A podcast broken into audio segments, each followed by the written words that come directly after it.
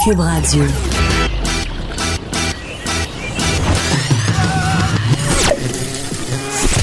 Pour elle, il n'y a jamais de mauvaise question. De 13 à 15. Les effronter. Avec Geneviève Peterson.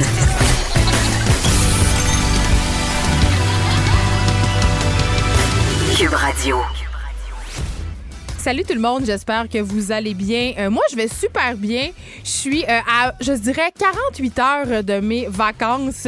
Et euh, je, je dis tout le temps à la blague, je suis pas quelqu'un de vraiment organisé. Je vois des gens, là, quand ils partent en voyage, ils font leur, bac, leur valise genre un mois à l'avance. Moi, je veux juste dire, là, je veux déculpabiliser tous les gens qui sont désorganisés comme moi. Ma valise et celle de mes trois enfants n'est même pas commencée. Je pars demain, OK? Il y a une montagne de lavage qui s'amoncelle devant ma laveuse sécheuse. Et dans ce tas de linge-là, qui est gros comme une dompe près de Montréal, là, pour vrai, là, c'est une montagne, là, c'est une péninsule de linge sale. Il y a plein de vêtements dont j'ai besoin pour partir en vacances. J'ai absolument rien fait des choses techniques qu'il faut faire avant de partir en voyage, ce qui veut dire me changer de l'argent, euh, avertir ma carte de crédit que je m'en... Tu sais, toutes les petites affaires, là, la, la, la, la checklist qu'on se fait avant de partir en voyage, je l'ai pas fait et je me promets de faire ça tout de suite à l'émission. Je vais commencer, mais je vais commencer par aller, visiter des chats, ce qui n'a rien à voir avec mon voyage. Euh, parce que j'en ai parlé souvent cet hiver euh, avec Vanessa Destinée euh, qui co-animait avec moi les effrontés. Euh, J'ai un chat sphinx, euh, un chat qui ne fait pas l'unanimité. Hein. Soit on le trouve laid, soit on le trouve beau. C'est un peu comme moi et ma personnalité finalement. Euh, mais c'est ça, j'ai acheté ce chat-là pour mes enfants quand, quand je me suis séparée. Et oui, j'ai succombé à la tentation d'essayer de colmater les blessures d'une séparation avec l'achat d'un animal de compagnie. Ça fait longtemps que mes enfants me demandaient un bébé chat. Et là, je me suis dit, bon, on déménage. Quelle bonne occasion euh, peut-être d'acheter un chaton. Mais ma seule condition, c'est qu'il n'y ait pas de petits maudits poils de chat partout dans ma maison parce que il n'y a rien qui me gosse plus que euh, du poil de chat sur le linge. Et on s'entend là, je sais que vous allez me dire, ceux-là qui ont des chats puis qui ont du poil, que vous gérez très bien ça.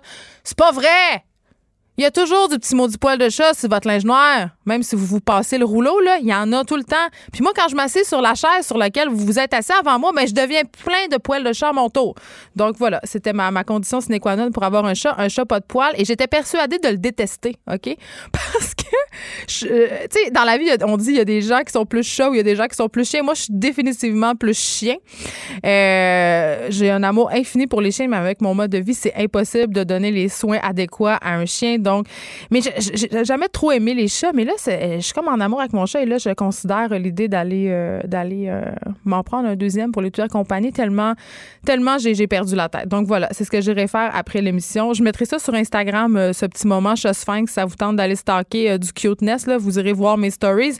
Mais euh, mais c'est ça, je vais. C'est drôle parce que j'ai 400 milliards de choses à faire et comme d'habitude, quand j'ai 400 milliards de choses à faire, je vais faire une chose inutile au lieu d'abattre des to-do sur ma checklist. Euh, c'est pas parce qu'on est vendredi qu'on va juste aborder euh, des sujets light puis des sujets de chat. Non, non, non, non, non. On va parler aussi des fameuses maternelles 4 ans aujourd'hui à l'émission parce qu'on sait que lundi, le ministre de l'Éducation, Jean-François Roberge, a déposé un projet de règlement qui vise à élargir l'accès à la profession enseignante euh, dans le contexte de pénurie qu'on connaît. Donc, en nous, les éducatrices qualifiées, en fait, les éducatrices qui œuvrent déjà dans les CPE, pourront enseigner dans les classes de maternelle 4 ans, moyennant quelques conditions. Évidemment, là, ils devront poursuivre une formation universitaire. On le sait, le projet des maternelles 4 ans divise et on va discuter de tout ça avec, euh, de ces nouvelles mesures-là avec Yolande Brunel, qui est, euh, entre autres, euh, elle est plein de choses, mais elle est surtout, euh, c'est elle qui a créé la première classe de maternelle 4 ans à temps plein dans une école de Montréal. Donc, elle signe une lettre ouverte fort intéressante dans la presse et j'avais envie de parler avec elle, justement, du cas des maternelles 4 ans. Mon fils va fréquenter une matérielle, une une maternelle 4 ans dès le mois de septembre. Et j'en profite pour parler encore de mon manque d'organisation. Je n'ai acheté aucun item qui figure sur sa liste scolaire, mais j'imagine qu'en maternelle 4 ans, tu as juste besoin d'un bâton de colle puis d'une paire de ciseaux ronds. J'ai évité le sujet toute la semaine, mais à un moment donné, on n'a plus le choix. J'ai cédé à la pression populaire et je vais parler du tennis. Je vais parler du tennis et de la Coupe Rogers, en particulier la Coupe Rogers masculine qui se tient à Montréal. Bon, j'avoue que j'ai quand même regardé Raphaël Nadal euh, enlever son chandail. Euh, c'est peut-être mon seul intérêt dans le tennis. Est-ce que j'ai objectifié un homme? Oui, oui. Si c'était le contraire, je serais en train de grimper sous mon bureau puis dire que ça n'a pas de bon sens. double standard, 2000 ans d'oppression. J'ai le droit, j'ai le doigt, c'est ce que je dirais. Euh, et on va vous dire euh, tout ce qui s'est passé à la Coupe Rogers euh, depuis que c'est commencé le 3 août et ce qui va être à surveiller en fin de semaine. Et là, pour ceux qui sont moins tennis et qui sont plus humour, ben on va parler, à moins de vivre là, dans une grotte, vous êtes au courant que le Comédia Fest est On va en jaser avec, notre collaborateur Michael Labranche, qui est journaliste au Journal de Québec. C'est le premier gala de Phil Roy ce soir et il est très, très, très attendu, ce gala-là. Donc, on va euh, faire le tour de tout ça avec Michael Labranche. Évidemment, euh, encore et toujours, on va parler de fraude. Une chance qu'il y a eu, euh, y a eu des cas de vol d'identité cet été pour remplir nos émissions de radio. On en fait nos choux gras. Euh, et là, ce sont des fraudeurs qui tentent de se faire passer pour Hydro-Québec par message texte euh, dans nos cellulaires pour hameçonner des victimes. J'en ai eu des textos de pseudo Hydro-Québec m'enjoignant à partager des informations personnelles. On va parler de tout ça avec Steve Waterhouse, qui est expert en cybersécurité. Il va être là pour débroussailler tout ça. On va faire aussi un retour sur le fameux dossier de Revenu Québec. On sait qu'une employée, euh, possiblement aidée par son conjoint, a fait fuiter des informations de 23 000 employés et ex-employés. Euh, on va faire un retour aussi sur les fameux VPN. Là, on en a parlé, on vous en a suggéré. Mais il y a quand même une couple de personnes qui m'ont écrit pour me dire hum, écoutez, là, euh, M. Waterhouse suggère des VPN, mais ce sont quand même des outils qui sont utilisés allègrement et souvent pour pirater. Euh, et Steve n'est pas nécessairement d'accord. Donc, on va faire le point sur tout ça. Là. Même moi, je suis pas sûre de comprendre. C'est pas clair, c'est compliqué. Donc, on va essayer de se démerder là-dedans, de, de trouver un peu qu'est-ce qui est le meilleur à faire. Notre effronté aujourd'hui, euh, Alex Dufresne, va faire un retour sur les fusillades récentes qui se sont déroulées aux États-Unis. Elle va nous expliquer comment les Américains pourraient recycler leurs guns. J'ai hâte de voir ça. Euh, Michael Détrempe sera là aussi euh, pour nous parler de la possibilité de louer un chien sur Internet. Euh, c'est chose commune au Japon, hein, quand même, où la densité de la population permet rarement de posséder un animal de compagnie en ville, mais je savais pas que cette pratique-là avait aussi fait euh, des petits chez nous. On va aussi parler du phénomène des mères avant 20 ans, les répercussions financières que ça peut avoir sur une vie. Et mon sujet préféré, de l'émission, je pense au complet, on va se parler de sacoche chère. Est-ce que ça vaut la peine de se payer une sacoche chère? Et j'aurai une très bonne anecdote de sacoche chère à vous raconter. Euh, une confession encore. Je sais que vous aimez ça, euh, mais je possède une sacoche très, très chère et peut-être en révélerai-je le prix tantôt. Euh, avant, bien entendu, il y a des actualités qui ont attiré mon attention. Euh, impossible de passer à côté euh, des, euh, tweets de Donald Trump. Trump qui s'est dit favorable à des mesures sensées sur les armes à feu. six jours évidemment après les tueries d'El Paso et de Dayton, on l'enjoignait d'agir, on l'enjoignait à se prononcer. et là, le président a exhorté à tenir les armes à feu hors de portée des personnes malades mentalement et dérangées. Euh, on le sait, là, chaque fusillade de grande ampleur aux États-Unis relance le débat entre euh, les partisans euh, justement de, l'armement, le fameux RAE, et ceux qui souhaitent des régulations plus strictes, j'en suis. Et là, évidemment, Trump est allé, je pense qu'il il sentait le besoin de calmer le jeu, donc il est allé de tweet pour dire qu'évidemment, on devrait repenser et que là, en ce moment, au Congrès, il y a vraiment une volonté de mieux encadrer l'accès aux armes à feu notamment en vérifiant les antécédents des gens et en en restreignant l'accès à ceux euh, qui ont des problèmes euh, de santé mentale. Par contre, ce qui est vraiment très, très drôle, très, très ironique, et j'allais dire, quelle grosse joke, OK? Trump a confirmé quand même avoir discuté avec les responsables de la NRA euh, qui s'opposent, tout le monde le sait, le farouchement à toute régulation du marché des armes. Et il veut, Trump, quand même, malgré tout ça, que leur position soit bien représentée au Congrès. Euh, c'est vraiment très, très, très ironique, euh, évidemment, un double discours. Les armes à feu, euh, tu sais, on le sait, les Américains sont très, très attachés à cette culture du gun-là. quand même, on fait 40 000 morts l'an dernier. ben, en fait, en 2017, aux États-Unis, là, là-dedans, on inclut les suicides. Et je veux juste rappeler, on en a parlé beaucoup. Moi-même, je l'ai souligné qu'en 2018, il y a eu plus de fusillades aux États-Unis que de jours de l'année. Donc, Trump a bien beau dire ce qu'il veut, OK, pour vrai, le tant qu'il va, tant que la NRA va financer le parti républicain, il y aura les mains liées et rien ne sera véritablement fait. Limiter l'accès aux armes euh, aux personnes mentalement malades et faire un contrôle plus serré des antécédents, je veux bien, là. Euh, mais arrêter de vendre des armes automatiques aux dépanneurs, ce serait pas mal plus efficace, selon moi. Euh, Est-ce que euh, on se reparle de cette vidéo euh, où on pouvait voir un homme invectiver une femme d'origine algérienne? Ça se passait, cette vidéo-là, en fait, qui a fait le tour d'Internet, qui a fait beaucoup jaser à cause notamment des propos très, très, très violents de l'homme en question. On pouvait le voir s'avancer vers la femme, euh, s'adresser à elle euh, euh, avec un langage ordurier. Je ne vais pas répéter les mots qu'il a dit en ondes, mais c'était des mots à caractère sexuel, des mots violents. Euh, il s'est même adressé euh, à l'enfant de la dame en lui disant euh, des choses sur sa mère. Donc, c'était vraiment révoltant et c'est sûr qu'il y a eu plein d'histoires, plein de rumeurs à ce sujet-là. On a même dit que la femme, c'était une femme voilée qui portait un hijab. Je veux juste dire que c'est pas vrai. C'était une femme d'origine algérienne. Elle, n'était pas voilée. Ça excuse quand même pas rien. Je voulais juste le préciser. Mais ce grand champion-là, la police était à sa recherche quand même depuis deux semaines, depuis que cette vidéo-là circule sur Internet.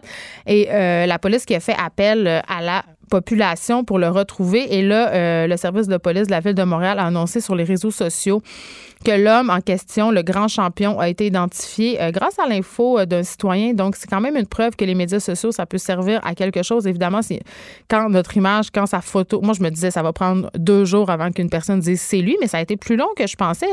Vidéo qui a été filmée quand même le 22 juillet dernier. Et j'espère vraiment que ce raciste personnage devra répondre de ses paroles haineuses et qu'il va faire une petite introspection. Je continue euh, dans les sujets qui me choquent. Euh, J'aime ça aller sur Slate, euh, voir les longs articles sur plein d'affaires. Je trouve que c'est vraiment un site cool pour aller perdre son temps. Là, il y a quelque chose qui m'a mis en beau joie le vert. Quelque chose dont je me doutais, là, mais quand même, le voir écrit euh, comme ça, ça ça ça m'a mis vraiment en, en maudit. Euh, c'est les vidéos d'influenceuses qui font le ménage, OK? Je sais pas si vous avez vu ça passer, mais c'est de plus en plus populaire. Puis je me demande vraiment pourquoi. Il y a un gros, il y a un gros trend en ce moment euh, sur YouTube et sur Instagram de vidéos dites satisfaisantes, OK? Je vous explique un peu c'est quoi. On voit euh, des gens, euh, mettons, un coiffeur faire une coupe vraiment avec une précision implacable, des maquilleurs qui blendent des couleurs de façon incroyable. C'est comme un peu des how-to, mais pas vraiment. C'est vraiment voir quelque chose au début quand rien n'est fait et voir sa finalité. On appelle ça des vidéos satisfaisantes. Il peut y avoir euh, des gens qui font des meubles. L'objectif de tout ça, c'est un peu de maintenir l'auditeur en haleine, nous faire oublier notre quotidien, nous détendre, mais toujours dans cette idée de montrer quelque chose de spectaculaire, entre guillemets, de satisfaisant. Donc, partir du point A au point B ça implique souvent une transformation. Et là, aux États-Unis et au, Canada et aussi en Angleterre, cette nouvelle tendance-là, euh, des cleanfluencers, OK? Donc, en français, les influenceuses qui nettoient, euh, font, ça fait littéralement un tabac. Euh, c'est des femmes principalement qui se filment en faisant le ménage et euh, évidemment, ces vidéos-là marchent incroyablement auprès d'un public principalement féminin. Euh, il y a une YouTubeuse qui est très, très, très populaire. Elle s'appelle Sophie Inch Life, mieux connue sous le nom de Madame Hinch. OK, elle génère des millions des millions de vues. Elle nous conseille notamment euh, en produits, en outils de nettoyage. Donc, cette madame-là qui doit être allègrement com- commanditée par des marques. Et là, je vois ça, puis je me dis, mais pourquoi ça marche? Je veux dire, le ménage, c'est la chose que je déteste le plus au monde, OK? Donc, loin de moi l'idée de regarder Bobonne qui savonne. En plus, c'est exclusivement des femmes qui torchent là, Euh, ce qui nous réserve, ce qui nous révèle, pardon, au passage que c'est encore à nous qu'incombe le torching de nos maisons. Euh, ces vidéos-là sont quand même assez longues. Là, on parle d'une quinzaine de minutes Euh, et évidemment, elles ont un impact important parce que ils sont consommés par bon nombre de personnes. On parle de millions de personnes, comme je le disais. Et là, il y a des psychologues qui se sont demandé pourquoi ça marchait bien. Et euh, a- il y a- deux trucs dans le, dans le texte de Slate qui sont intéressantes et inquiétantes à mon sens. Euh, il y a une recherche qui a révélé que les femmes qui vivent dans une maison chaotique ou en désordre ont un, niveau plus élevé de cortisol et de stress, OK? Euh, alors que les personnes qui vivent dans des environnements clean, propres, rangés auraient tendance à vivre plus sainement. Bon, il y a aussi des études pour dire que les gens qui vivent dans le chaos sont plus cré- créatifs, qui sont des personnes plus intéressantes. Moi, c'est- à ces études-là que j'ai envie euh, de m'accrocher. Euh, mais quand même, euh, je me demande qu'est-ce que ça nous dit, tu sais, sur nous, la popularité de ces vidéos-là? Je veux dire, est-ce qu'on est, on est encore dans cette idée très 1950 de s'accomplir dans le ménage? Je veux dire, c'est vraiment cette idée selon laquelle plus ta maison est propre, plus tu es une bonne personne sérieusement, je me demande si on recule ou quoi. Est-ce qu'on est en train de remettre au goût du jour des valeurs très, très traditionnelles? En tout cas, euh, ces thèmes-là, qui sont des thèmes qui, pour moi, sont des thèmes appartenant au passé, euh, semblent trouver écho auprès de millions de femmes. Et ça, euh, ça me jette à terre. Écrivaine. Blogueuse. Scénariste et animatrice. Geneviève Peterson.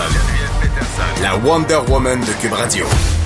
Je suis avec Yolande Brunel, qui est chargée de cours et superviseur de stage aux scolaires à l'UCAM euh, et qui est aussi, je l'ai souligné en début d'émission, la première personne à avoir mis en place une maternelle 4 ans à temps plein dans la région de Montréal. Donc, pour ça, parler de ce dossier qui ne fait pas l'unanimité, qui est un peu mêlant, ça s'en vient un peu alambiqué.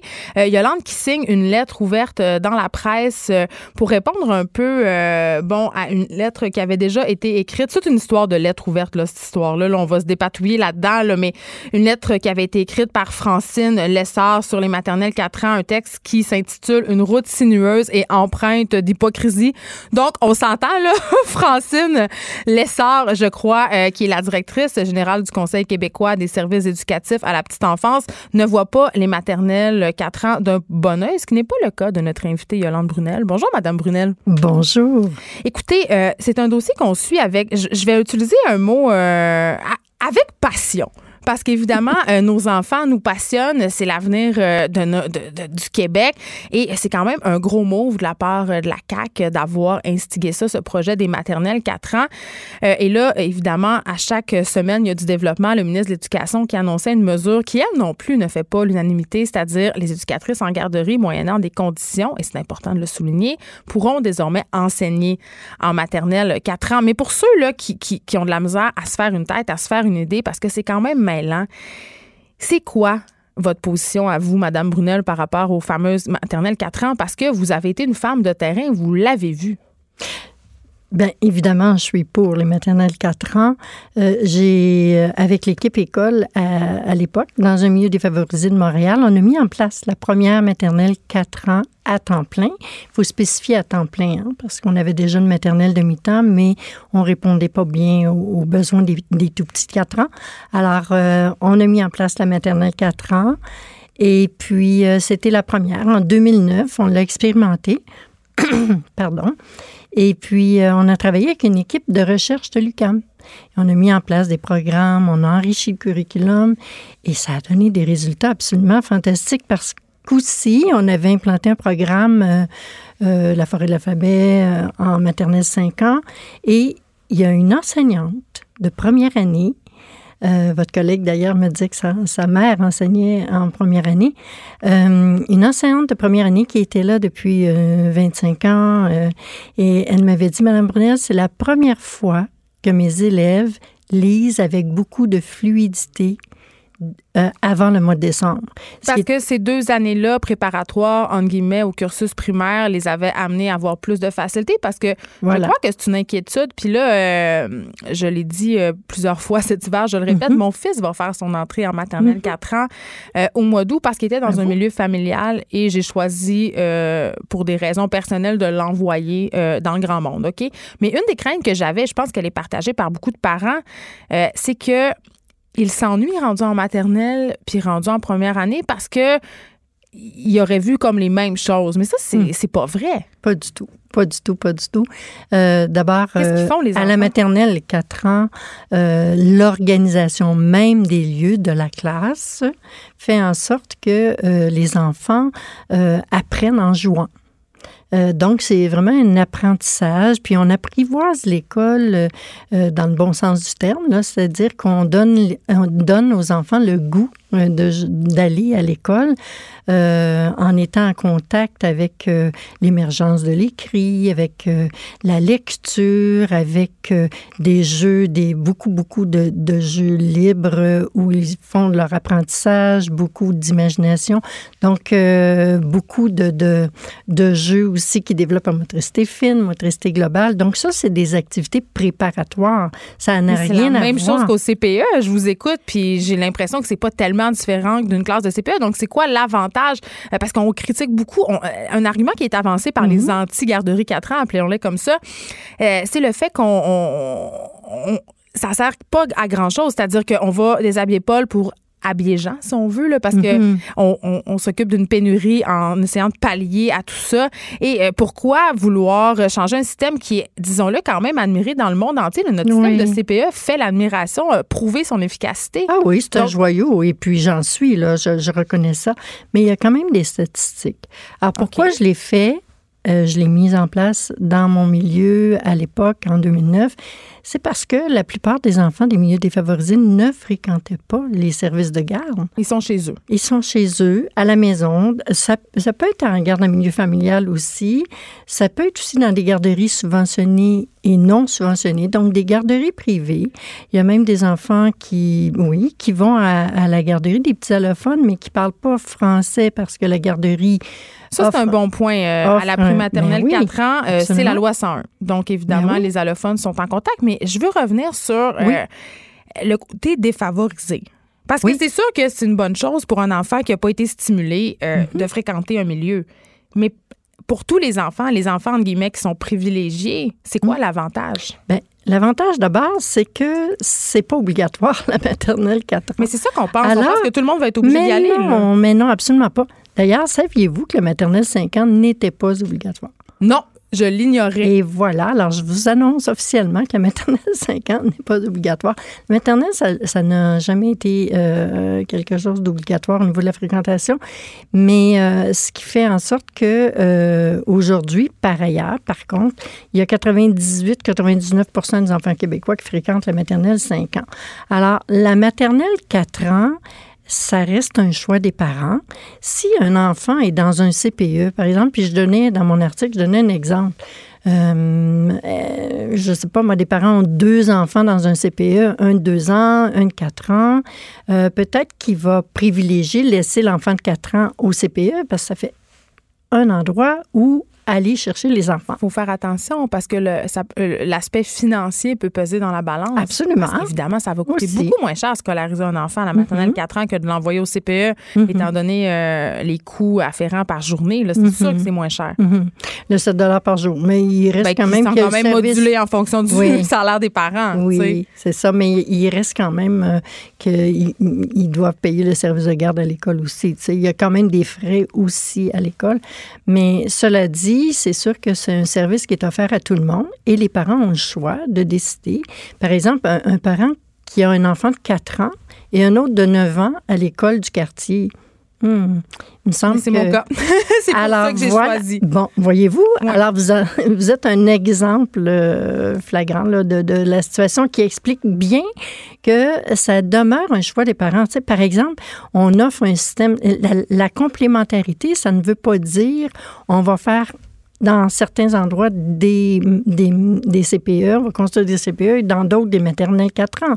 Non, la, complémentarité d'un service, c'est que les CPE sont là, sont toujours là.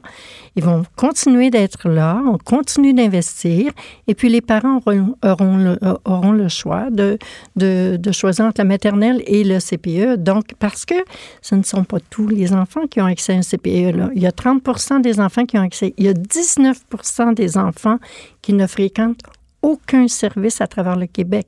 Mais si on pourrait en parler longtemps, des CPE. Euh, non, mais je veux dire, euh, les enfants de 4 ans, il y en a un sur quatre qui ne fréquente aucun service, ni service de garde, ni garde à milieu familial, ni CPE.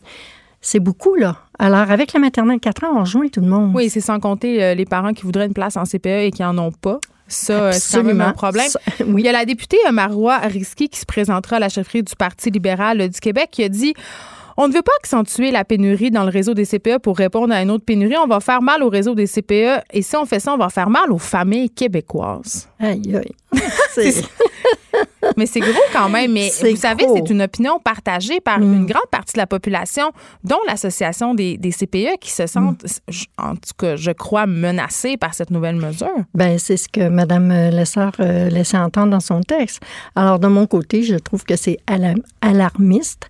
Euh, d'abord, d'une part, euh, il y a dans les CPE ou dans les services de garde, il y a deux éducatrices sur trois qui doivent être diplômés, qualifiés avec un DEC en petite enfance. Alors que, donc, il y, a, des personnes qui travaillent au CPE qui ne sont pas, qui n'ont pas nécessairement, euh, sont pas nécessairement diplômés en technique de la petite enfance. Et euh, le, le, programme existe depuis 94. Euh, Mais est-ce que le ministre Roberge fait ça pour sauver des sous? Parce que j'imagine qu'une éducatrice en CPE, même s'il fait euh, une formation universitaire avant de pouvoir enseigner en maternelle 4 ans, va être rémunérée moins qu'une personne qui a son brevet d'enseignement. Alors, comme vous dites, vous imaginez, moi, je, je, je, ne suis pas au courant du tout des détails là, au niveau de la rémunération, mais ça, mais ça évidemment, serait logique, tu sais. Euh, Ils ne vont pas faire quatre ans d'université de plus comme un prof, là, ces femmes-là, parce que ce sont majoritairement des femmes. Je, euh, les éducatrices en garderie oui, qui vont faire oui. une formation supplémentaire pour Oui. pouvoir avoir le droit Mhm. d'enseigner en maternelle 4 ans, ce ne sera pas un cursus de 4 ans comme les enseignants qui ont leur brevet. ça va être un cursus complet. Ah oui. mais hein? avec, euh, avec un soutien, euh, ben moi, c'est ce que j'en comprends là, de, de l'annonce. pas clair. Elles vont pouvoir, elles vont pouvoir continuer à travailler parce qu'elles ont, parce qu'il existe déjà un DEC bac euh, à l'université à l'UQAM depuis 1994, c'est ce que je voulais vous dire tantôt. Et ce DEC bac, euh, comment dire, euh, permet euh, des équivalences. Par exemple, 18, euh, 18 crédits, donc six cours qu'elles n'ont pas à, à ajouter à leur cursus scolaire euh, Oui, à ce sont des acquis, c'est ça. Ce sont des- Parce qu'ils travaillent déjà dans le milieu. Euh, oui, d'une part, mais d'autre part aussi la technique en, en petite enfance aussi euh, est complémentaire au cursus euh, qu'on offre à l'université aussi. Donc, il y a quand même des avantages beaucoup pour les éducatrices, c'est sûr, mais c'est pas toutes les éducatrices qui vont s'engager dans un parcours universitaire. C'est long, un parcours universitaire aussi. Ce ne sont pas et, et les personnes qui ne sont pas qualifiées, qui n'ont pas leur DEC, ne pourront pas le faire. Donc, il y, a, il y a beaucoup de personnes qui vont rester Donc, la peur de la pénurie, c'est un peu. un- alarmistes. OK, OK. Je dirais ça comme ça. En terminant, euh, je vais profiter du Mais- fait que vous êtes une professionnelle de l'éducation pour vous poser euh, ma question de mère. J'ai l'impression. Allez-y. Je- tu sais, on parle beaucoup de l'horaire absolument incroyable auquel on astreint les enfants de nos jours parce qu'évidemment, euh, les femmes sont sur le marché du travail. Donc, les enfants qui passent de longues heures en garderie, euh, qui passent de longues heures euh, dans les services de garde. euh, puis, je, je sais pas, dans ma tête, je me disais, le plus longtemps, mon fils reste dans un milieu familial, dans un milieu où, qui n'est pas copié, si on veut, sur le modèle scolaire, donc qui ressemble à ce qu'on trouve à la maison. Le mieux, c'est. Quatre ans, c'est pas un peu jeune pour être scolarisé, entre guillemets. Mais scolarisé, qu'est-ce que vous entendez par devoir scolarisé? suivre une routine, un horaire, être dans un cadre scolaire parce qu'ils sont, ils seront à Mm. l'école, ces enfants-là. Oui, Ils vont oui, oui. suivre ce qu'on appelle un Mais espèce ça de va cursus. faciliter leur vie. Après. quand ils vont arriver à la maternelle 5 ans, pour eux, les enfants, là, on a, nous, une vision qui est très différente. hein. Les Mm-hmm. enfants ont une capacité d'adaptation absolument incroyable. Donc, euh, ces enfants-là, quand ils arrivent à l'école, oui, il y a de l'apprentissage à faire, mais mon Dieu, déjà au CPE, aller au petit vestiaire, aller chercher ses, ses choses, sa collation, euh, je le pense dîner, que la- tout ça. le choc peut être plus grand si on passe d'un milieu familial à une prématernelle, Ah, évidemment. familial, oui. Ben là, euh, c'est pour Mais c'est vous comme, propre à chacun. comme maman. Mais euh, vous allez voir, il y a beaucoup, beaucoup de latitude dans les maternelles 4 ans. Puis on tient compte évidemment de tout ça, de l'adaptation des enfants. Et les enfants, ça vient progressivement. Puis ils vieillissent en cours d'année aussi. En tout cas, je peux vous dire, euh, Madame Brunel, que mon fils a très, très hâte. Donc, euh, Je suis certaine de ça, merci. puis il va adorer ça. Oui, puis merci d'avoir un peu débroussaillé tout ça, ce dossier-là des fameuses maternelles 4 ans. Yolande Brunel qui est chargée de cours, superviseur de stage au préscolaire à l'UQAM. On s'arrête un instant pour une pause. Merci. De 13 à 15, Les effrontés. deux heures où on relâche nos bonnes manières. Après tout, on est en vacances. Cube Radio. Du 3 au 11 août, Montréal vibre le stade GA, plus précisément euh, au rythme de la Coupe Rogers. Et là, on est avec Mathieu Boulay, qui est journaliste sportif au Journal de Montréal, qui va nous faire un petit, euh, un petit résumé de ce qui s'est passé à la Coupe euh, Rogers et ce qui est à surveiller en fin de semaine. Est-ce qu'on l'a ou on, l'en- on entend la sonnerie de son Skype seulement? Non. non, non, je suis là, je suis là, Geneviève. Et je pensais que c'était les cris de Nadal qu'on entendait. oui, oui, tout à fait. Mais Geneviève, euh, on a tout un tournoi cette semaine là, à Coupe Rogers. Euh, ça a été euh, la semaine Félix Auger-Aliassime. Euh, c'est un phénomène. C'est le phénomène de, de 18 ans qui s'est venu à Montréal pour la première fois. Beaucoup de pression sur le jeune. Le jeune a vraiment bien fait les choses. Beaucoup de pression sur ses épaules, mais il a livré marchandise. Remporte deux matchs. Euh, s'est incliné hier euh, contre euh, Karem Kachanov, le, russe. ça a été tout un match. Félix a manqué un petit peu d'opportunisme dans les moments clés, surtout en deuxième manche, pour voir son, son tournoi prendre fin. Le présentement, là, aujourd'hui ou demain, il quitte vers Cincinnati, vers un, autre tournoi, Master Mill, en prévision des internationaux des États-Unis qui vont avoir lieu à la fin du mois à New York. Donc, euh, Geneviève, ça a été le, tournoi Félix au Oui, on, on, il y avait un, Raphaël Nadal dans le tournoi, mais il manquait Novak Djokovic. Il manquait également Roger Federer, mais c'était surtout la rentrée montréalaise de notre Félix national. Et euh, je pourrais dire que euh, ça s'est bien déroulé, mais évidemment, les gens auraient peut-être voulu qu'ils se jusqu'à la fin du tournoi, mais ça n'a pas été euh, possible parce que Kachanov, lui, a décidé de casser le party hier, le jour d'anniversaire de Félix et on a le résultat qu'on a. Puis Kachanov euh, est sur le point de, de, de, sauter sur le terrain euh, pour affronter, euh, pour essayer d'accéder à la demi-finale. Eh, évidemment, la Coupe Rogers alterne en chaque année. L'année dernière, c'était les femmes. J'étais là et je dois faire une confession. tu ne seras pas fier de moi, Mathieu. Je me suis endormie pendant le match. c'est dire à quel point je suis passionnée euh, par ce sport. Mais euh, je suis seule de ma gang parce qu'évidemment, euh, les Montréalais aiment ça. Mais j'ai quand même l'impression que les gens sont davantage intéressés par le tennis masculin. C'est-à-dire que quand les hommes sont du côté de Montréal, il y a plus d'intérêt. Est-ce que je me trompe ou j'ai juste des, des, préjugés féministes poches? Là? Je, dirais, que là, peut-être la tendance va, va être modifiée l'année prochaine parce que là, si tout va bien, Bianca Andreescu, la, la jeune sensation chez les femmes, la jeune euh, fille de Toronto qui a été euh, qui a grandi à Montréal, évolué à Montréal, développé à Montréal, euh, va, venir sur le court central ici. Et je peux te dire que Bianca est charismatique. Fait que ça ne surprendrait pas qu'on vive le même genre de vague que celle de Félix cette semaine, mais c'est pas Félix. Félix, c'est un gars de chez nous qui, était, qui a grandi à l'ancienne Lorette, qui a été développé à Montréal, mais là, évidemment, il joue sur la scène internationale. Mais je dirais que Bianca Andreescu, après, euh, après attirer des spectateurs, puis attirer l'intérêt des spectateurs, peut-être moins euh, moins enclin à regarder des matchs de tennis comme toi, mettons. Bon, bon, bon. Mais, là, tu as utilisé le mot. Ouais, mais tu as dit le mot charismatique, tu as dit elle va attirer des spectateurs. J'ai quand même l'impression que le tennis féminin, c'est une affaire de pitoune. C'est-à-dire, si t'es belle, on s'intéresse à toi. Si t'es pas belle, on s'intéresse peu à toi.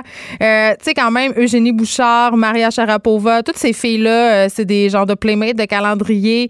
Euh, et cette fille-là, Bianca Andrescu, évidemment, je mets pas de côté son talent, mais elle a un joli minois. J'imagine que ça contribue quand même à euh, l'intérêt qu'on lui porte. Pas nécessairement. Moi, je vais te dire, franchement, je, regarde le tennis féminin avec un Les yeux bandés. Du ben non, oh, non, pas nécessairement. évidemment, c'est des très jolies femmes, c'est pas ça, mais moi, c'est plus le caractère sportif. Va, va sur le terrain comme euh, Bianca a fait hier, joue 3 heures et, plus que 3h30 de, 3h30 minutes à un très haut niveau de tennis et automatiquement, tu peux pas avoir d'autre chose que du respect pour les filles qui jouent sur le terrain. Oui, c'est évidemment pour le marketing. C'est vraiment c'est mieux. Mais moi, je pense pas qu'il faut s'arrêter au, euh, euh, à l'aspect beauté. Il faut voir aussi l'aspect sportif dans au, au, niveau du, au niveau du tennis féminin. Et là, Bianca Andrescu, est-ce qu'elle a des chances vraiment de remporter le tournoi? Oui, là, si j'en crois ce que tu me dis, elle est très bonne. Oui, oui, oui. Ben là, là aujourd'hui, elle a, elle, elle a toute, un, toute, une cliente devant elle avec euh, la, la Tchèque Pichkova. Et euh, d'après moi, elle va en avoir plein, elle va, en avoir plein les bras là aujourd'hui. Mais je suis pas sûr que le corps, après avoir euh, peut jouer ou pas jouer du tout pendant trois ou quatre mois, de revenir à Toronto puis de battre la troisième joueuse mondiale, ça va être toute une commande. Elle déjà, a des remporté, C'est ça. Déjà qu'elle a remporté les trois, euh, trois matchs jusqu'à maintenant, c'est extraordinaire.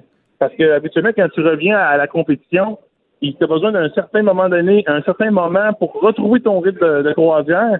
Mais elle, elle l'a retrouvé tout de suite. Il a déjà rendu au quatrième match de son tournoi, alors que selon ce que j'ai eu à, entendu, c'était un ou deux matchs, puis tout le monde était bien content. Là, on est rendu au quatrième match, donc elle dépasse encore les attentes. Et je vous le dis, je te le dis, Geneviève, si tu veux voir un modèle féminin au Canada se développer puis devenir peut-être l'une des meilleures joueuses de l'histoire du Canada, Bianca Andreescu, retient bien ce nom. Eh, Mathieu Boulay, c'est impossible de parler de tennis euh, sans penser à Wimbledon, évidemment, ce tournoi mythique. Mais j'imagine qu'il y a quand même une différence assez notoire d'ambiance entre la Coupe Rogers et Wimbledon. Euh, on pourrait dire, pour être poli, c'est deux mondes complètement différents. mais j'aime ça. Sois pas poli, on est aux effrontés. OK, OK. Lâche-toi, ben, je, je, veux dire, ben, faut, faut pas non plus cracher sur les gens de Montréal. Là. Wimbledon, là, c'est la tradition, c'est plus de 130 tournois dans l'histoire qui a été disputé à Wimbledon. C'est énorme, là. C'est, c'est, comment je peux dire ça? C'est l'histoire, c'est, c'est comme un peu le, le, le tout, tout ces jouets-là, quasiment, là. Euh, sur gazon, c'est toute l'histoire, toute la tradition qui revient à Wimbledon, ça n'a rien à voir avec Montréal. Et évidemment, un grand chelem, c'est deux semaines, deux semaines d'action, tout le monde, c'est comme la grande messe du tennis. Alors que au niveau du euh, au niveau de la Coupe Rogers, c'est une semaine. Euh, c'est en alternance homme-femme à Montréal et à Toronto. Euh, évidemment, le, service de communication, c'est pas la, pas la même chose. Euh, les, les, les, c'est tout un petit peu moins. Mais à Montréal, euh, au Montréal, ça a un cachet, Geneviève, que que les joueurs aiment beaucoup. Mais est-ce que la euh, foule est aussi passionnée? Parce que si je pense à la foule hockey à Montréal qui est très euh, gérant d'estrade, est-ce que le public euh, montréalais de tennis est pareil? Est-ce qu'il met trop de pression? Parce que hier, je crois que le public s'est fait avertir lors d'un match. Oui, oui, mais je dirais, je pense c'est une question d'éducation. hier, là, quand Kachanov a, lancé, a, a, a, balle jusque sur le court de Banque nationale à côté, là, euh, on a vu que les gens manquaient un peu d'éducation, là, parce que. Euh, C'est-à-dire, il y a une façon de se comporter quand on assiste à un match de tennis? Apprends-nous ça. Oui. Oui, oui, oui, non, mais c'est vrai. Il y a une étiquette quand même. Quand le juge joue, les deux joueurs se frappent la balle. Il faut que tu te la fermes. Dans le sens qu'il faut, faut pas que tu. Non, mais je veux dire, c'est vrai. Parce que hier, il y a des gens qui criaient out avant l'arbitre. Et là, là. Là, là, là, il y avait des confusions au niveau du joueur. Le joueur, quand le gars crie out, là, tu penses que Félix Auger-Aliassime a, a, le point, mais tu sais, ça, crée la confusion. Hier, qu'est-ce qui est arrivé? Les gens ont peut-être dépassé un petit peu la ligne. Mais l'ambiance était extraordinaire hier, euh, Geneviève. C'est le coach central avec Félix. Félix, euh, en première manche, il a soulevé la foule. Il perdait 5-3 et il a fini par arracher la première manche, cette sobriété d'égalité. L'ambiance était l'enfer. On se fait dans un match de série éliminatoire du Canadien de Montréal. À quel point tu criais fort. À quel je me serais pas endormi, là. C'est pas là où je me serais oh, endormi. Non, non, si tu t'étais endormi, je dirais, ben, donne ton billet à un itinérant, je pense que ça aurait été mieux. Mais je pense qu'il y a beaucoup de gens qui cherchent des billets euh, sur Internet en ce moment. J'aurais certes trouvé preneur. J'ai envie, euh, Mathieu Boulet, qu'on se parle de Raphaël Nadal, OK, de ses petites manies. Parce que tu m'as envoyé euh, avant l'émission une vidéo YouTube qui fait un peu le résumé de ces superstitions qui sont quand même nombreuses. Ben, je te dirais, c'est un, quasiment un cas clinique. de, troubles obsessionnels compulsifs? Ah oui, oui, sérieusement, c'est, ça en est troublant. Moi, à un moment donné, à Wimbledon, j'ai commencé à observer ça, puis là, je dis, OK, là, avant son service, quand il frappe la balle au sol, quand il lance la balle au sol, pour se préparer pour son service, là, il s'enlève les bobettes des fesses, après ça, il, touche son oreille, il touche son nez, il touche son oreille. Touche toujours dans le même ordre. Toujours dans le même ordre. Oh, oui, non, dans un ordre de, de, de top, d'un officier compulsif.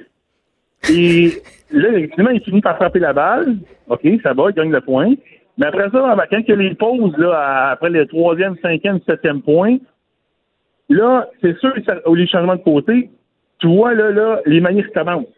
Et là, maintenant, il boit de l'eau. Il y a deux bouteilles d'eau qui sont euh, alignées correctement, de la même, de la même distance, et il boit deux gorgées d'une bouteille, remet la bouteille avec trois, le en avant. Pas trois. Non, c'est le nombre de gorgées est, est, compté. Le nombre de tours de, du bouchon pour refermer la bouteille sont comptés. Tout est compté. Et là, et, là, il, là, il s'essuie. Encore là, il recommence encore ses mêmes, euh, ses mêmes cycles. Te dis, c'est extraordinaire de voir aller ce joueur-là. Il touche jamais les lignes blanches non plus. Jamais, jamais, jamais. Ah oui, puis il y, a, après chaque point, euh, comment je dire ça? Après chaque point, là, il y a, une, quand il, est en retour de service, c'est la même maudite affaire. Je te dis, moi, je- l'affronter, je serais, je serais plus dérangé par ses tics que par ses balles qui me frappent. Ben, c'est peut-être une stratégie. On va le mettre, le vidéo euh, des tics de Raphaël, Raphaël Nadal pardon, sur la page des effrontés. C'est quand même assez drôle c'est en tout respect. C'est pas pour rire de lui, c'est juste, c'est juste cocasse. tu sais, C'est juste euh, quand, Mais- quand on se met à s'attarder à ça, c'est vrai qu'il y en a beaucoup. Et là, euh, avant que je te laisse aller, euh, Mathieu, qu'est-ce, c'est quoi les matchs qu'il va falloir surveiller en fin de semaine? Ben, euh, en fin de semaine, évidemment, là, euh, dans les quelques minutes, c'est Kachanov euh, qui affronte euh, Karim Kachanov, le, le tombeur de euh, Félix Auger-Aliassime, affronte euh, Alexander Zverev euh, sur le court central. Plus tard, tu vas avoir euh, Gaël Monfils qui va. Plus tard, ce soir, ça va être Gaël Monfils. Juste avant, ça va être Raphaël Nadal. Évidemment, demain, c'est les deux demi-finales et dimanche, la finale. Qui va gagner, dans- qui va gagner ce tournoi-là? J'en ai aucune idée. Ah, t'as de l'argent sur que- personne. Tu vas pas me faire croire que t'as parié sur une- un, un joueur en particulier. Never cheer in the press box. Oublie jamais ça. Ben, euh, C'est vrai. Non, mais par exemple, la manière que, euh, Denis- euh, que Medvedev joue depuis le début du tournoi, je mettrais peut-être un vieux 2 là-dessus, mais pas d'argent là-dedans. Euh, Ça porte malheur. Non, non, non, mais de toute façon, moi, c'est j'a- j'adore beaucoup les performances des joueurs. Euh, Medvedev, la manière qu'il joue depuis le début du, euh, du tournoi, est impressionnant et je serais pas surpris qu'il aille jusqu'au bout qu'il gagne le tournoi, à la surprise de tout le monde, parce que tout le monde voit Rafael Nadal l'emporter, étant donné que qu'il est un des, favor- un des grands favoris du tournoi. Donc, ça se termine dimanche. Merci, Mathieu Boulay, d'avoir, euh, de m'avoir euh, enseigné un peu euh, ce qu'est ta passion du tennis. Tu es journaliste sportif au Journal de Montréal. De 13 à 15. Les effrontés. Un 120 minutes de radio bien effronté. Je veux juste souligner le petit jeu de mots de Mathieu, toujours à ton service. Très charmant. Michael Lavranche, lui aussi journaliste au Journal Le Québec, est au bout du fil parce qu'il couvre pour nous euh, le Comédia Fest. Évidemment, on connaît, euh, on vient de parler de l'amour des Québécois pour le tennis, mais s'il y a quelque chose qui, selon moi, est encore plus apprécié des Québécois euh, que le tennis, peut-être à, à égalité avec le hockey, et là, je fais une grosse affirmation ici, c'est l'humour. On aime beaucoup l'humour en Québec, on en consomme énormément, tel qu'en témoigne le compte de banque de plusieurs humoristes. Bonjour, Michael. Salut! Écoute, euh, tu vas nous faire un petit peu un, un- parce que toi tu couvres évidemment euh, le Comédia Fest depuis euh, que c'est commencé. Hier, c'était le premier gala évidemment de PA Méthode. Oui. Oui, c'était le premier gala et ça a commencé fort. Je sais pas si tu as vu l'article dans le Journal de Québec, Journal de Montréal. Écoute, je lis tous tes articles avec tellement de passion, mais c'est pas le mien. Ah, ben tu vois comment j'ai menti en nom. En tout cas, on peut voir un, un segment du numéro d'ouverture de parce que c'était PA Méthode hier qui ouvrait Oui. le- le- les galas pour le Comédia et on sait PA Méthode à Québec, ben c'est une star, mais c'est une star en humour, mais depuis depuis peu parce que euh, PA Méthode en fait, il y avait une carrière en humour, mais les gens du grand public ne le connaissaient pas nécessairement. Mais PA, ce qu'il faut dire, c'est qu'il habite à Québec. C'est un des seuls humoristes qui, qui fait carrière en humour, c'est un gros nom puis qui habite à Québec. fait que là, les gens Fait de que- Québec sont contents. Exactement, c'était sold out en fait. Là. Ouais. OK, puis toi tu as assisté au spectacle ou non? Non, je suis pas allé moi, mais j'ai lu les les les les, euh, les reviews puis j'ai justement il y a une vidéo dans l'article sur le journal de Montréal qu'on peut voir le, le, le numéro d'ouverture qui est habillé en, en Elton John, qui, est- puis il a fait une, une reprise de Rocketman mais c'était Method Man. Puis en tout cas, c'est ça avait l'air bien flyé. ça avait l'air très drôle, mais hier je pouvais pas malheureusement aller Pour voir. ceux euh, qui connaissent pas euh, PA Méthode, tu qualifierais comment son type d'humour, toi? Euh, PA, c'est un raconteur. PA, euh, moi, de ce que j'ai entendu des humoristes, là, c'est euh, il est backstage, il sait même pas, tu sais, des fois, il, il pouvait ne même pas savoir de quoi qu'il allait parler. Il demandait à quelqu'un, hey, donne-moi un mot, puis il improvisait 15 minutes après sur scène. Un genre de Jean-Marc Parent, tu sais. Mais- Ah, Rien de moins. Ben, tu sais, c'est des styles similaires quand même. Tu sais, ils, ils vont arriver sur scène, puis c'est tellement naturel pour eux, ils, ils en ont tellement fait que, tu sais, tout est drôle tout le temps. Et là, ce soir, euh, je le disais en début d'émission, il y a un gala qui est très attendu. C'est le premier gala de Phil Roy, qui lui aussi euh, a Oui. connu quand même une, ascen- une ascension fulgurante. Là. Ben oui, c'est ça. Rapide aussi. ben oui, ça fait pas longtemps qu'il est sorti de l'école de l'humour, puis il y a déjà un gala à Comédia. Et euh, ce qu'il faut dire, c'est qu'hier, avec Méthode, il y avait peut-être des humoristes que les gens, ça fait longtemps qu'ils voient, qui, qui, qui, qui ont qu'on voit à télé souvent, qui passent à Canal D, même, euh, tu sais, les galas qui, sont en reprise, tout ça, mais... En, re- en reprise comme pour les 25 prochaines années. Oui, je pense c'est qu'il ça, passe encore des reprises de, de, lundi- de samedi de rire. Là, genre. Je pense que c'est ça. exact, exact. Mais à soir, c'est vraiment, tu sais, il y, a un vent de fraîcheur. Là, on peut voir des noms comme Coco Bilivo, euh, Dave Morgan, qui d'ailleurs, il était à ton émission il y a pas si longtemps. Oui, on l'a reçu. de- euh, toujours de des bons saga, moments. euh, euh, oui, la saga de Ségoutière, en fait, il était venu raconter euh, aux effrontés comment euh, son voisin, Boucard Diouf, se Ben oui. De ses gouttières. Et il a filmé tout ça, il a mis ça sur Instagram. Et euh, évidemment, euh, on a appris que ça devait pas être si le fun que ça, quand même, d'être le voisin de Dave Morgan parce qu'il fait beaucoup de parties. Mais suivez-le. Ah? Pour vrai, euh, euh, sérieux, là, Dave Morgan, c'est un des humoristes les plus drôles à suivre sur Instagram. Il Ben fait, oui. juste pour sa gang d'amis, là, ils font des parties absolument décadents. Et je comprends pas, ils mettent tout ça sur les médias sociaux. Des gars déguisés, OK? Des gars qui se garochent dans des piscines. euh, ils se font, tu sais, à ne pas faire à la maison, là, des espèces de vidéos un peu style jackass, là. Ils se Ben, ça me fait vraiment penser à ça. mais c'est Ouais. ça, ils se construisent des rampes avec des, caisses, des rampes de lancement avec des caisses de doses, puis là, ils s'enlignent là-dessus. Le gars manque se péter à la tête. Fait que c'est Ah c'est vraiment très divertissant à suivre, mais évidemment, euh, c'est clairement un, pas un modèle pour la jeunesse de demain. C'est-à-dire, j'arrêtais pas de dire ne faites pas ça à la maison, mais c'est vraiment drôle. C'est vraiment le cas. Donc, on peut le voir, Dave Morgan, qui fait quand même. euh, c'est un humoriste, je pense qu'il faut qu'il faut surveiller. Il faisait la première partie de Mariana Mhm. Banza, mais sa carrière est quand même lui aussi sur une belle lancée. Là. C'est ça, mais ça fait un petit bout là, qu'on le voit dans les soirées d'humour. euh, on dirait qu'à cette heure, tout- il y a comme 20 000 humoristes de la relève, mais Dave Morgan, ça fait vraiment longtemps. Jusqu'à temps que t'es dans relève, là. Sérieusement. Ben c'est ça, mais tu sais, tu commences l'humour, comme à t'es dans Radio-Canada. Ça fait 10 ans, t'es dans relève encore. tu T'es un jeune animateur puis t'as 47 ans, tu sais. c'est- C'est un peu la même affaire. Euh, Qu'est-ce qu'il y a à faire euh, sur le site? Parce qu'évidemment, euh, c'est quand même assez populaire, mais évidemment, il y a des shows, là, ça c'est sûr, mais il doit y avoir bien Ouais. d'autres choses. Ben oui, c'est ça. Puis ben, t'étais venu pendant le, le festival d'été de Québec. euh, Mais oui, je suis venue animer sur. Grande Allée. Ben ça, ça ressemble un ben ça ressemble ça ressemble pas mais c'est c'est c'est comme sur les mêmes lieux là, c'est au parc de la francophonie puis à la place Georges V, ben là tu sais t'as des euh, t'as le grand chapiteau, t'as le hangar, t'as le petit chapiteau, t'as une, une place qui s'appelle le cube. Après ça Il tu peux donne-tu des descendre. cossins, là? Je vais-tu avoir des crayons puis des affaires encore?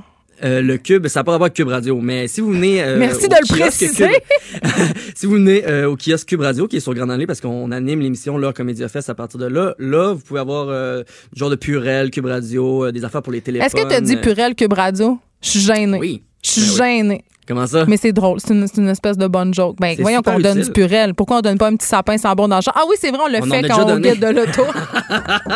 Hey, j'ai hâte que mes boss m'appellent pour des suggestions Ben oui. de cadeaux. Là. tu sais, comme je sais pas, des faux tatous d'Éric Lapointe ou quelque chose. Euh, mais là, je veux qu'on parle un peu de ton émission, euh, Michael Labranche, parce qu'évidemment, tu es en direct sur euh, Grande Allée, sur la terrasse Château-Laurier de 5 à 6. Ouais. Euh, et là, j'ai envie de te demander, euh, parce que là, tu as des humoristes qui viennent te voir, comment c'est de travailler avec des têtes enflées riches? Non, pour vrai, euh, tous les tous les gens qu'on qu'on qu'on a rencontrés, tous les humoristes, tous les artistes. Oh, arrête! euh, vraiment un, pour vrai, il était vraiment un. Puis on n'a pas reçu juste des humoristes. Hier, on avait Guylaine Tanguay qui, Qui est la chante chanteuse country. Puis il est vraiment fine, là. Tu sais, moi, je l'avais jamais rencontré auparavant, puis j'ai- j'ai vraiment eu une belle surprise. Euh, on a eu Léane Labrèche d'Or à la première émission qui est venue nous parler parce qu'elle a, a C'est une participé au actrice, théâtre, mais un euh, peu aussi humoriste quand même à ses heures. jou- euh, ben, elle était là pour l'impro. Oui. Tu sais, Il y, a- il y a comme un théâtre d'impro de Une la déesse de LNI qui l'impro. est sur le site. Puis elle faisait ça le soir même, donc elle est venue nous parler de ça. Puis on a parlé plein d'affaires. Puis tout le monde est vraiment smart. Puis moi, l'affaire, ce qui arrive, c'est que je co-anime avec euh, soit Étienne Dano ou Gabriel Caron. Donc euh, eux, ils sont splittés la, la, la charge là, parce que selon les shows qu'ils faisaient pendant le festival. Donc on est là huit soirs. et, euh, les deux, ils font quatre soirs chaque. Mais moi, je suis tout le temps là pour comme euh, les ramener à l'ordre. Pour être le bouche-trou. Je rappelle les dates du Comédia, c'est 17 au 18 août. Et évidemment, euh, Michael, on t'écoute de 5 à 6 euh, sur nos ondes. Merci beaucoup d'avoir été avec nous. Tu es journaliste au Journal de Québec. Et là, on faisait allusion à Guylaine Tranguay. Je veux juste vous dire qu'elle joue ce soir à 21h sur la scène L'Auto-Québec. Et je l'ai vu, moi, Guylaine Tanguay. J'avais beaucoup de condescendance euh, parce que, euh, bon, euh, qui, dit qui dit country dit des fois un peu de snobisme, mais je l'ai vu à la salle communautaire de Saint-François-de-Salle. OK, ça, c'est au Saguenay, il y a 200 habitants. Et elle a donné un show des feux de Dieu. Elle est incroyable. Elle est absolument extraordinaire. Merci, Michael Labranche.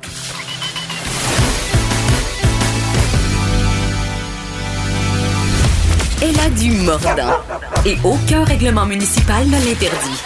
Geneviève anime Les effrontés. Cube Radio. Fraude, vol d'identité, arnaqueur, hameçonnage. On dirait qu'on est dans le jour de la marmotte tellement l'actualité nous amène jour après jour des histoires fort inquiétantes sur ce qui peut se trouver dans notre téléphone, sur nos données personnelles. Et là, je rappelle Steve Waterhouse, qui est notre spécialiste en cybersécurité, pour qu'on se parle de la dernière fraude à la mode, entre guillemets, la fraude, une fraude qui vise Hydro-Québec. Évidemment, on en parlait au début de l'émission, des fraudeurs qui tentent de se faire passer pour Hydro-Québec euh, via la, la messagerie texte. Donc, on reçoit euh, des textos et évidemment, le but, c'est d'hameçonner les gens. J'en ai reçu, euh, j'en ai reçu plus qu'un. Bonjour, Steve Waterhouse. Bonjour Geneviève. Euh, Corrige-moi si je me trompe, Steve, mais le- les textos d'Hydro-Québec, c'est pas nouveau. Ça arrive depuis déjà quelques mois. Là, Là, on en parle dans les médias, mais moi, j'en ai reçu un, je pense, ça fait quatre mois. Là. Oui, puis c'est c'est pas déjà si c'est pas Hydro-Québec, c'est Desjardins. Si c'est pas Desjardins, c'est l'Agence du revenu Québec, de Oui, qui disent Canada. qu'on a un remboursement. Cliquez ici pour votre remboursement. Voilà, tu sais, des bonnes nouvelles, des fois, c'est le fun d'en avoir. Puis tout le monde est... euh, je- c'est rare que je connais des gens qui ont trop d'argent puis qui laissent ça passer. Fait que, tu sais, les gens, ça, ça pique la curiosité puis ils veulent justement aller chercher qu'est-ce qu'il y a au bout, mais c'est évidemment pas vrai quand c'est trop beau pour être vrai. C'est rare. euh, oui, quand c'est trop beau pour c'est vrai, c'est que ce. On de- tu devrais faire d'ailleurs, euh, Steve Waterer, imprimer le chandail. Je pense que tu en vendrais beaucoup. Mais, euh, tu sais, dans le cas de Revenu Canada, euh, c'est- je veux juste dire là, aux gens qui nous écoutent, là, Revenu Canada, quand, quand ils doivent de l'argent habituellement, c'est bien long. Là, sont Oui, vite pour en réclamer. Quand t'en dois, et là, là, là, faut vite les payer. Mais quand, quand eux t'en doivent, ils, ils te, ils te font pas un virement Interac là, par téléphone. C'est ça. Ça, c'est quelque chose qu'il faudrait changer, ça. Oui, eh ben c'est ça. Mais là, euh, j'entendais euh, l'autre fois l'histoire d'une dame parce que nous, on- sais, on pourrait penser rapidement, tu sais, on, on parle, puis je veux pas avoir l'air de rire des gens qui ont soit cliqué euh, sur un courriel d'hameçonnage ou un texto parce que c'est pas tout le monde nécessairement qui est aussi sen- sensibilisé que nous à cette question-là parce qu'on en parle souvent, évidemment. Aussi, il y a des gens qui sont moins familiers avec la technologie, mais quand même, il y a des fraudeurs qui copient vraiment très bien le style de communication des compagnies qu'ils essaient d'imiter, les sites web. Donc, il y a des gens qui cliquent puis sont pas nécessairement une bande de cons, là. Non, exactement. C'est comme tu dis, l'apparence devient de plus en plus raffinée, pour pas dire professionnelle dans l'approche. Et les gens, c'est pas des gens sont niaiseux. Au contraire, il y a beaucoup de distractions dans notre environnement, que ce soit juste parce qu'on est pressé dans le temps et les gens ne lisent pas au complet le message pour se rendre compte juste après qu'il a été cliqué que, oups, je t'ai pas supposé de faire ça. Et là, quand? Ben, c'est un, ben ouais, mais c'est un fait de la vie, là. C'est comme ça que le, le tempo est à tellement à haute fréquence que tout le monde, des fois, euh, euh, veut juste bien faire, veut juste aller euh, à la solution dans l'immédiat sans lire les conséquences que ça peut apporter. Il y a des gens qui ont essayé aussi de retracer les numéros de téléphone des textos qu'ils reçoivent. Il faut savoir que les fraudeurs souvent utilisent des numéros de téléphone écran. Oui, puis ça, c'est la technologie, la belle technologie de la voix sur IP qui permet de masquer ces, euh, ces traces comme ça. Et euh, tantôt, je, je parlais avec euh, une caisse des jardins, justement, puis je doutais du numéro 800 auquel j'appelais, malgré que les, euh, toute la forme du- et l'usage de l'authentification était là. J'ai quand même raccroché et j'ai appelé un numéro que je sais de ma caisse locale, pour, par laquelle, après ça, ils m'ont adressé au même service, mais par à l'interne de la caisse. Donc, c'est une forme d'assurance que si on a un doute justement sur un numéro de téléphone qui nous est affiché, puis euh, faut pas oublier une affaire, eux autres aussi ils peuvent faire afficher que c'est le numéro de la caisse, mais justement euh, de passer par un chemin qu'on est plus habitué, donc le numéro local généralement va être euh, tout indiqué pour euh, aller défier ces fraudeurs-là. OK. si par inadvertance ou par naïveté, si on veut, j'ai cliqué soit sur le lien envoyé dans un texto ou sur le lien envoyé via courriel, qu'est-ce qui se passe? Il se passe que c'est du code malicieux qui va être téléchargé sur l'appareil, que ce soit le téléphone, tablette ou portable, c'est souvent le même scénario qui, euh, se présente. Et donc, le code malicieux, on parle d'un virus, on parle de malware. Ça, un virus va être statique, un malware va chercher aussi être un peu plus actif, se répliquer. Donc, euh, il va tenter donc d'aller sur votre machine et après ça de ce de, la, la- la- qu'est-ce qui est la résultante de ce téléchargement-là et d'activation de ce malware va être souvent euh, multiples choses. Donc, ça peut être pour ouvrir une porte pour que les gens à l'autre bout euh, qui ont créé ce code-là puissent ven- venir manipuler l'appareil. Ça peut être aussi simple que de documenter l'ensemble, l'intérieur de l'information de l'appareil et de le retourner à ces originateurs-là. Euh, c'est toutes des fonctions comme ça pour, dans le but de cumuler de l'information et ultimement, de, et même je vais dire de façon primaire, euh, être capable de voler dans votre compte de banque. Ça, c'est ultimement ce que les gens cherchent à faire lorsqu'ils créent du code malicieux. OK, mais si ça m'est arrivé, est-ce que. Puis là, j'ai cliqué, euh, puis là, évidemment, euh, les pirates, si on veut, sont entrés euh, dans mes appareils électroniques. Est-ce qu'il y a quelque chose à faire? Il y a quelque chose à faire certain. En prévention, il, y a, il existe des antivirus pour les tablettes et les, euh, les téléphones intelligents, mais si euh, avant de se procurer une, une prévention, il arrive le- le- l'inévitable, comme tu décris, c'est de vraiment fermer la connexion, de s'assurer qu'on ne communique plus avec cet appareil-là et de l'amener à un atelier de professionnels qui vont être en mesure de le diagnostiquer s'il y a bel et bien justement une insertion de code malicieux et de le retirer. Au pire des scénarios, euh, Geneviève, ben tu euh, reformates ton cellulaire. Mais là, c'est la portion. Je recette ces réglages d'origine, c'est ça que tu veux dire? Oui, exactement. Ça, c'est les bons termes à utiliser.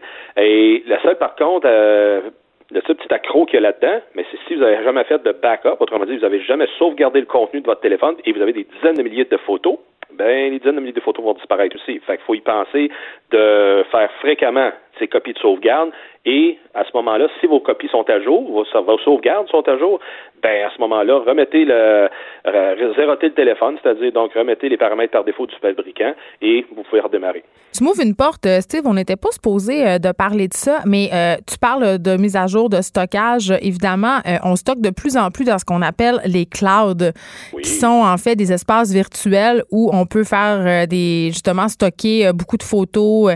Et évidemment, avec les nouveaux téléphones intelligents, ça vient un peu par défaut. On te demande dès que tu actives ton appareil si tu veux le synchroniser avec le cloud. Ça veut dire qu'à chaque fois que ton appareil va être connecté avec une Wi-Fi, eh bien, on va synchroniser les infos et tous tes documents, tes photos, tout le contenu de ton téléphone finalement et même de ton ordinateur va se retrouver sur ce cloud-là qui est la possession euh, soit d'Apple, soit de Google, euh, donc de ces grands géants de l'informatique. Mais je me dis quand même, c'est un très grand risque qu'on prend en mettant toutes nos informations, nos documents, nos photos euh, sur un, un serveur, entre guillemets, qui ne nous appartient pas. Ben, tu as dit le mot-clé, c'est la gestion de risque euh, qu'on fait là-dessus? Donc, euh, tu as le choix de prendre de façon conventionnelle un disque dur que tu attaches physiquement sur un appareil. Ben, moins pratique sur un portable, ça se fait, ça se fait bien comme ça, mais sur un appareil euh, tablette ou un téléphone intelligent, euh, faut que tu le fasses à travers une connexion sans fil. Mais il reste que tu peux le faire à partir de ton disque dur dans la maison. Ça, c'est une façon de le voir, euh, de le faire. Et là, après ça, de, pourquoi qu'on irait mettre ça sur un cloud? Ben, c'est facile, c'est automatique, et après ça, on sait qu'il est rendu en lieu sûr, justement, chez, comme tu dis, un des fournisseurs. Euh, par contre, si jamais un des fournisseurs euh, ferme jour au lendemain, on sait que Google ne fermera pas au jour au lendemain, mais il y a bien que tu, choisis de ces fournisseurs-là puis qu'il ferme. L'accès n'est pas disponible quand tu en as besoin, etc. Là, c'est un petit peu plus fatigant. Et oui, là, après ça, on tombe dans les trucs de vie privée, les trucs étant les, les problématiques que ça apporte d'accès à l'information, euh, que certainement, les, on, on, on, entend plein d'histoires que des gens de l'interne vont être capables d'aller manipuler de l'information. Il y a des euh, bon, il y a des bons fondés là-dedans, mais il reste que si vous, la, bonne pratique, c'est de crypter votre information avant de la déposer chez un de ces clouds-là, en quelque part, qui va à ce moment-là vous garantir la confidentialité de votre information et seulement vous avez la clé pour lire l'information et non pas quelqu'un de l'interne. Il existe des moyens, Geneviève, de, se protéger, de protéger notre information, qu'elle reste privée, mais ça demande du travail, ça demande un petit peu plus de, de préparation et c'est là que, généralement, on en perd une bonne quantité de personnes parce qu'on veut simplement la simplicité pour être capable de s'en servir. Mais c'est vrai parce que c'est au bout du doigt, tu cliques OK, puis tout finalement marche. Et là, tu dis, euh, il y a une façon de crypter euh, notre information. J'imagine que tu fais allusion au fameux VPN ou je me trompe? Euh, ben, pas pour cette portion-là parce que. C'est compliqué, c'est ça, là. Ben Explique-moi. Exactement. On tombe dans le, un petit peu plus complexe parce que là, on sort de cette facilitation-là. Le VPN, Geneviève, ça va vraiment te sécuriser entre ton appareil et où tu veux communiquer. Donc, euh, lorsque, mettons, on dit qu'on est au camping, on veut juste euh, euh, mettre à jour nos photos, etc., ben, le VPN, il va sécuriser la connexion qu'on prend avec le Wi-Fi du camping. Oui, mais en même temps, Steve, à chaque fois que tu parles de VPN sur nos ondes, j'ai un paquet de courriels d'auditeurs qui me disent que les VPN sont souvent utilisés pour pirater les appareils. Donc, il faut faire très, très attention. Moi, je oh, comprends plus rien. C'est intéressant qu'est-ce que tu apportes là parce bon, je suis là pour ça. Parfait. Ben, on prend une minute, on va l'expliquer. La technologie du VPN, c'est quand on s'en sert comme personne, comme propriétaire d'un appareil, et on veut communiquer de façon sécuritaire vers l'extérieur, ça protège notre conversation d'où qu'on part vers un point de terminaison de la compagnie qu'on a acheté le service. À l'inverse, oui, il y a des gens, quand ils pratiquent le, hacking, donc lorsqu'ils veulent commettre des méfaits électroniques, ils veulent masquer leur piste, ils vont utiliser cette même technologie-là, mais ce n'est pas un outil qui vient être intrusif pour être capable de rentrer sur nos appareils. Fait que de cette manière-là, c'est encore une fois d'utiliser, de masquer, de, de rendre confidentielle la conversation, alors que on veut juste aller consulter nos choses de façon sécuritaire. Fait que c'est une technologie qui est euh, prouvée puis qui est sécuritaire quand on utilise évidemment le bon moyen. Donc, si je te suis euh, bien, euh, Steve Waterhouse, le VPN, c'est pour protéger notre signal cellulaire, si on veut, quand on se connecte sur des Wi-Fi qui sont pas la nôtre. Mais quand on veut, si on veut, par exemple, crypter les informations avant de les mettre dans le cloud, comment, à quel outil on fait appel? Donc là, à ce moment-là, tu veux euh, gérer le contenu et non pas la conversation. Donc le VPN protège la conversation. Et lorsqu'on veut télécharger, téléverser, donc le terme français pour dire qu'on va uploader de l'information vers un nuage en quelque part, ben on va crypter à l'intérieur de l'appareil justement cette information-là. Un euh, logiciel que j'ai euh, utilisé j'ai utilisé longtemps, c'est Box Crypter pour aller mettre des informations sur Dropbox. Fait que, wow, Dropbox, c'est vraiment universel, c'est facile, puis il y a des fournisseurs canadiens en passant qui existent, pas mhm. Dropbox américain. Euh, là, on peut à ce moment-là prendre un, dossier dans lequel on met de l'information parce que la facilitation de ces clouds-là, avec la synchronisation des appareils, comme on disait tantôt, c'est facile que tous les appareils aient toute la même copie de la même information. Fait que donc, je crypte l'information de mon point d'origine et après ça, je la dépose dans euh, la facilitation que j'ai de pouvoir synchroniser l'information avec le nuage. Et après ça, le nuage s'occupe de distribuer ça dans tous mes appareils.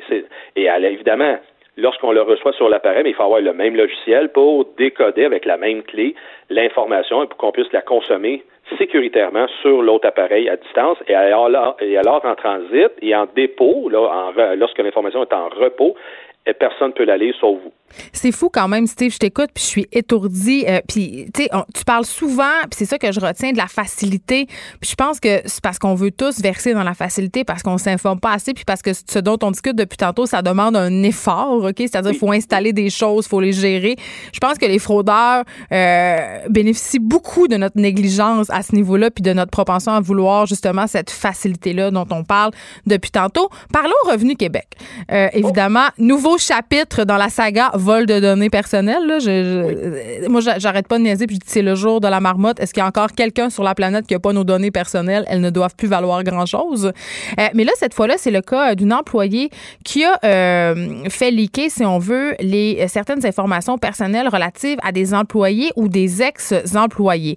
On ne sait pas, on en parlait cette semaine avec Félix Séguin à date, euh, je crois, Revenu Québec assure ces personnes-là que ces données-là n'ont pas été vendues ou volées. On ne sait pas s'il y a plus de données aussi euh, qui ont été volées. Pour l'instant, c'est un peu le statu quo, là. Mais quand même, ça met en lumière, si on veut, les pratiques, euh, de, les pratiques un peu douteuses du gouvernement en matière de sécurité informatique.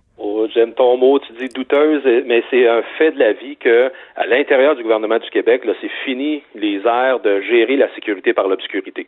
Donc, est mis au grand jour la façon que sont gérées, la, la, la façon qu'est gérée la sécurité de l'information. Oui, parce qu'elle, là, elle, cette fille-là qui a volé les informations, justement, elle les a pas volées, elle les avait de par ses accréditations, elle avait accès à ces informations-là. Elle n'a pas entré dans le système, elle n'a pas piraté, là. Elle avait le droit. Comme le, le, sujet d'intérêt chez Desjardins.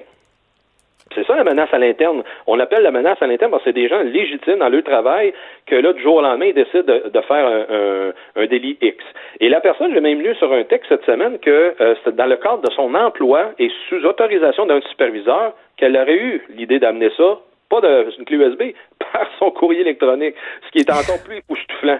Parce que dans toutes les organisations financières qui sont sérieuses, ben, il y a un filtre qui filtre en temps réel l'information qui sort de l'organisation. Donc, si dans les paramètres c'est ben, qu'est-ce qui ressemble à neuf chiffres consécutifs, un numéro d'assurance sociale, hmm. ben, ça sort pas, puis il y a un flag qui lève. Euh, même affaire avec les numéros de carte de crédit, etc. De l'information nominative. Tu peux tout mettre là-dedans. L'équipement va, le, va, le, va le, le, scruter et après ça, va aviser. Mais là, s'il y en a un, un équipement comme ça en place chez Revenu Québec, ça a définitivement pas fait la job. Deux, je sais très bien qu'il n'y en a pas, donc ça va pas bien. Et trois, il y, a il y a un employé de Revenu Québec qui écrivait à une radio ce matin, à 98.5, qui laissait savoir que ben, la sécurité physique est tout aussi déficiente. Mais, oui. mais on ne sait pas, on, sait pas quand même à ce stade-ci, euh, et corrige-moi si je me trompe, Steve Waterhouse, si cette dame-là avait des intentions, euh, était mal intentionnée, tu sais. À date, ça a été dit que non, mais l'enquête de police va le démontrer. Parce que quelqu'un peut aller à la place publique et dire non, non, non, c'est pas moi, c'est pas moi, mais finalement, il y avait deux maintenant. Euh, fait que ça, on va le laisser, on va laisser le travail euh, aux policiers de le faire, puis euh, d'amener ça justement euh, en accusation si jamais ça mène là. Mais euh, il reste toujours bien, euh, attention malicieuse ou pas, Comment ça qu'il est capable de circuler la personne librement Ah ouais. avec l'information qui est supposée c'est ça le d'être problème. confidentielle, puis que tout le monde dans la population s'attend qu'il y a une, une- un accès et une gestion rigoureuse, alors que c'est ça qu'on se fait imposer, nous autres, de notre côté. Mais oui, parce que, hey, écoute, là, pour me loguer sur mes informations personnelles au gouvernement, à Revenu Québec, au Revenu Canada, faut que je leur donne euh, les lignes euh, sur la, ma déclaration de revenus, ma couleur de bobette, l'ancien nom de ma mère. Je veux dire, ça finit plus de finir. Puis quand je me trompe trois fois, tout est bloqué. faut qu'ils m'envoient des lettres par la poste. Je veux dire, les, les, les, les degrés de sécurité, les étapes qu'il faut franchir sont absolument incroyables. Et je me rends compte qu'à l'interne, chez eux, c'est pas du tout le cas. Donc, c'est un peu révoltant. Et j'espère justement que ce scandale-là, ce nouveau scandale-là, euh, dans le dossier vol de données personnelles, va amener le gouvernement du Québec et du Canada aussi à revoir euh, son fonctionnement. Merci beaucoup, Steve Waterhouse, de nous avoir parlé. On rappelle que vous êtes spécialiste en cybersécurité. Geneviève Peterson, la seule effrontée qui sait se faire aimer. Jusqu'à 15, vous écoutez Les effrontés. C'est vendredi. Alex Dufresne, euh, mon ami saltimbanque de ville Mont-Royal, est ici. La dernière fois, on avait mis des capines. On avait euh, fait une pièce de théâtre à la radio. D'ailleurs, euh, nos boss nous en ont jamais reparlé. Je sais, on, on travaille encore ici, c'est étonnant. C'est étonnant. Comme quoi, il y a de l'ouverture euh, chez Québécois. Euh, Aujourd'hui, un sujet quand même assez sérieux, euh, mais drôle. Ouais, on a trouvé On va trouver une façon de, de, de le rendre un peu bobli en ce vendredi. On fait un retour évidemment sur euh, les drames qui ont secoué les États-Unis en fin de semaine dernière, c'est-à-dire les tueries d'El Paso et de Dayton en Ontario. Euh, en Ontario, en, Onta- euh, en Ohio, je vais-tu le dire? C'est vraiment vendredi. Euh, mais c'est ça. Et là, Alex, je disais en début d'émission que tu allais nous expliquer comment recycler, comment les Américains pourraient faire pour recycler leurs fusils. Moi, je sais, je te laisse avec ça. Je, je sais pas, Alors, je sais pas où tu t'en vas. Spéciale chronique du vendredi, Geneviève, aujourd'hui, c'est la chronique bricolage. Oh là là! Et on explore le domaine du fusil. C'est spécial bricolage, recycle ton gun. Alors, comme on le disait, le bon, euh, il y, a- il y a cette tuerie qui, en fait, c'est deux tueries qui se sont passées en moins de 13 heures euh, aux États-Unis, à El Paso, 22 personnes. Tu sais, tu sais qu'aux États-Unis, cette année, euh, je le disais à nos auditeurs, et je veux le redire parce que je trouve que c'est à chaque fois parlant, il y a eu plus de tueries que de jours de l'année en 2018. Wow. Ouais. OK. Fait que, Oui, oui. fait que ça vaut la peine qu'on se penche sur la question. Oui, ça serait intéressant de, de se questionner qu'est-ce qu'on fait euh, par rapport à ça. Donc, 22 personnes qui ont perdu la vie à El Paso, au Texas et en Ohio. Euh, 9 morts, 37 blessés. Les deux tueurs euh, utilisaient évidemment des fusils d'assaut qui sont encore euh, très facilement On est rendu à facilement 31 morts. accessibles. 31. Ah, depuis 2019? Non, dans la- de- en fin de semaine. Les deux tueries ont fait Oui. 31 morts. Et je veux juste dire, tu faisais allusion aux armes automatiques. Ouais. Dans le cas du tueur de l'Ohio, il a tué 9 personnes en moins d'une 30 minute. Ouais, c'était 30 secondes. C'est quelque chose. Ouais. C'est quand même hallucinant, là.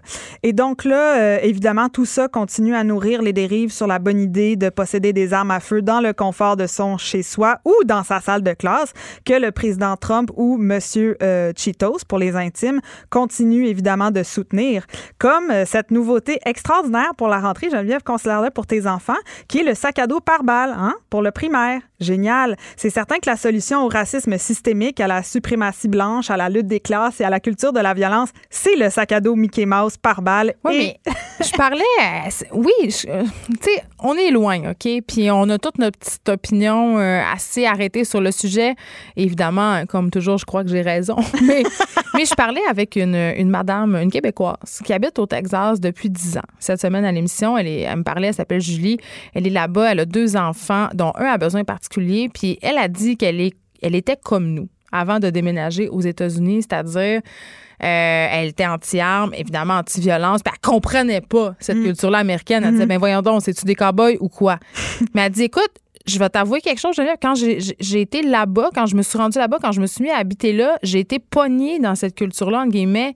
Et la fille s'est acheté un gun, elle a, elle a passé son port Euh. d'armes parce qu'elle se sent, elle se sent vulnérable. Mais c'est sûr, tout le monde Parce que vit dans la terreur. c'est un cercle vicieux. Tout le monde a un gun, donc tout le monde veut un gun. Mais complètement. Mais en un même peu temps, ça l'idée, là. Moi, c'est sûr qu'être parent aux États-Unis, sachant que l'an passé, les armes à feu ont fait 40 000 morts dans, dans, dans, aux États-Unis. Donc, je suis parent là, aux États-Unis, dans mon pays, 40 000 morts par arme à feu. Je dormirais pas tranquille. Il y a des de suicides là-dedans. Oui. Mais tu sais, Mais tu comprends que ces gens-là se sont procurés facilement ces armes-là. Je dormirais pas tranquille de me dire que mes enfants vont être protégés par leur sac à crayon anti-balles si un autre White Angry Man avec Ah, accès ça, à un c'est- semi-automatique décide de se fâcher. C'est comme quand on disait aux enfants pendant la guerre froide, s'il y a une bombe nucléaire, tu ouais, c'est c'est comme juste une, une façon qu'on a trouvé de se rassurer. Un sac à dos par balle, on s'entend, euh, si t'es de face, qu'est-ce qui arrive? Tu sais, je veux dire. Non, mais c'est c'est quand Puis même. dans la classe, tu l'as pas ton sac à dos, mais je reviens quand même. euh, Tu parlais, tu faisais allusion au professeur armé, euh, ce qui est quand même Oui. une discussion qui a cours en ce moment aux Oui. États-Unis parce que plusieurs de ces tueries-là, effectivement, ont lieu dans des écoles. Mais euh, euh, Julie, la madame du Texas, elle me soulignait, elle disait, mais quand même, euh, avoir quelqu'un d'armé comme, par exemple, dans un avion. Tu sais, après le 11 Ouais. septembre, Ouais. euh, maintenant, il y, a des, il y a un Euh, arbre dans ouais. les avions et ça aurait pu éviter aux avions de se foncer d'un tour. Tu sais, c'est quand même. Oui, pas- oui. Mais là, la personne qui a le fusil dans les avions, Ouais, c'est quelqu'un. Attends, puis la personne qui a le gun dans les que- écoles, c'est qui? Tu sais, c'est- Ben, c'est surtout, moi, j'ai de la misère à imaginer, mettons, Edna Applecrab qui va sauver sa, sa cour d'école avec un fusil après quelques heures d'apprendre à tirer avec. Je veux dire, Ben, c'est ça. Moi, c'est là où je suis un peu, je débarque un peu, c'est-à-dire qui va avoir le gun, dans quelles circonstances on va être autorisé à sortir, puis la personne là. va être capable de tirer? j'ai étudié que- la biologie, qu'est-ce que je fais? Tu sais, je veux dire, Non, comment tu. Tirer sur quelqu'un, c'est quand même. C'est quelque chose, là. C'est ça. Fait que, donc, euh, que c'est une aujourd'hui. fausse solution. Je trouve aussi. Mais moi, j'en ai une vraiment excellente. Et aujourd'hui, je dédie donc ma chronique à Donald Duck Trump. Et ce- cette chronique recycle ton gun ou à défaut d'avoir des lois sur les armes à feu, hein, comme en Australie ou en Nouvelle-Zélande, on va explorer des alternatives bricolage et décoration intérieure qui feraient pâlir d'envie Martha Stewart en reconvertissant des fusils en objets d'agrément. Ah! Oui. Et juste une petite parenthèse, Geneviève, on se souvient qu'en 96, là, dans la foulée du massacre de Port Arthur, où 35 personnes étaient tombées sous les balles du tueur Martin Bryant en Australie, euh, le gouvernement...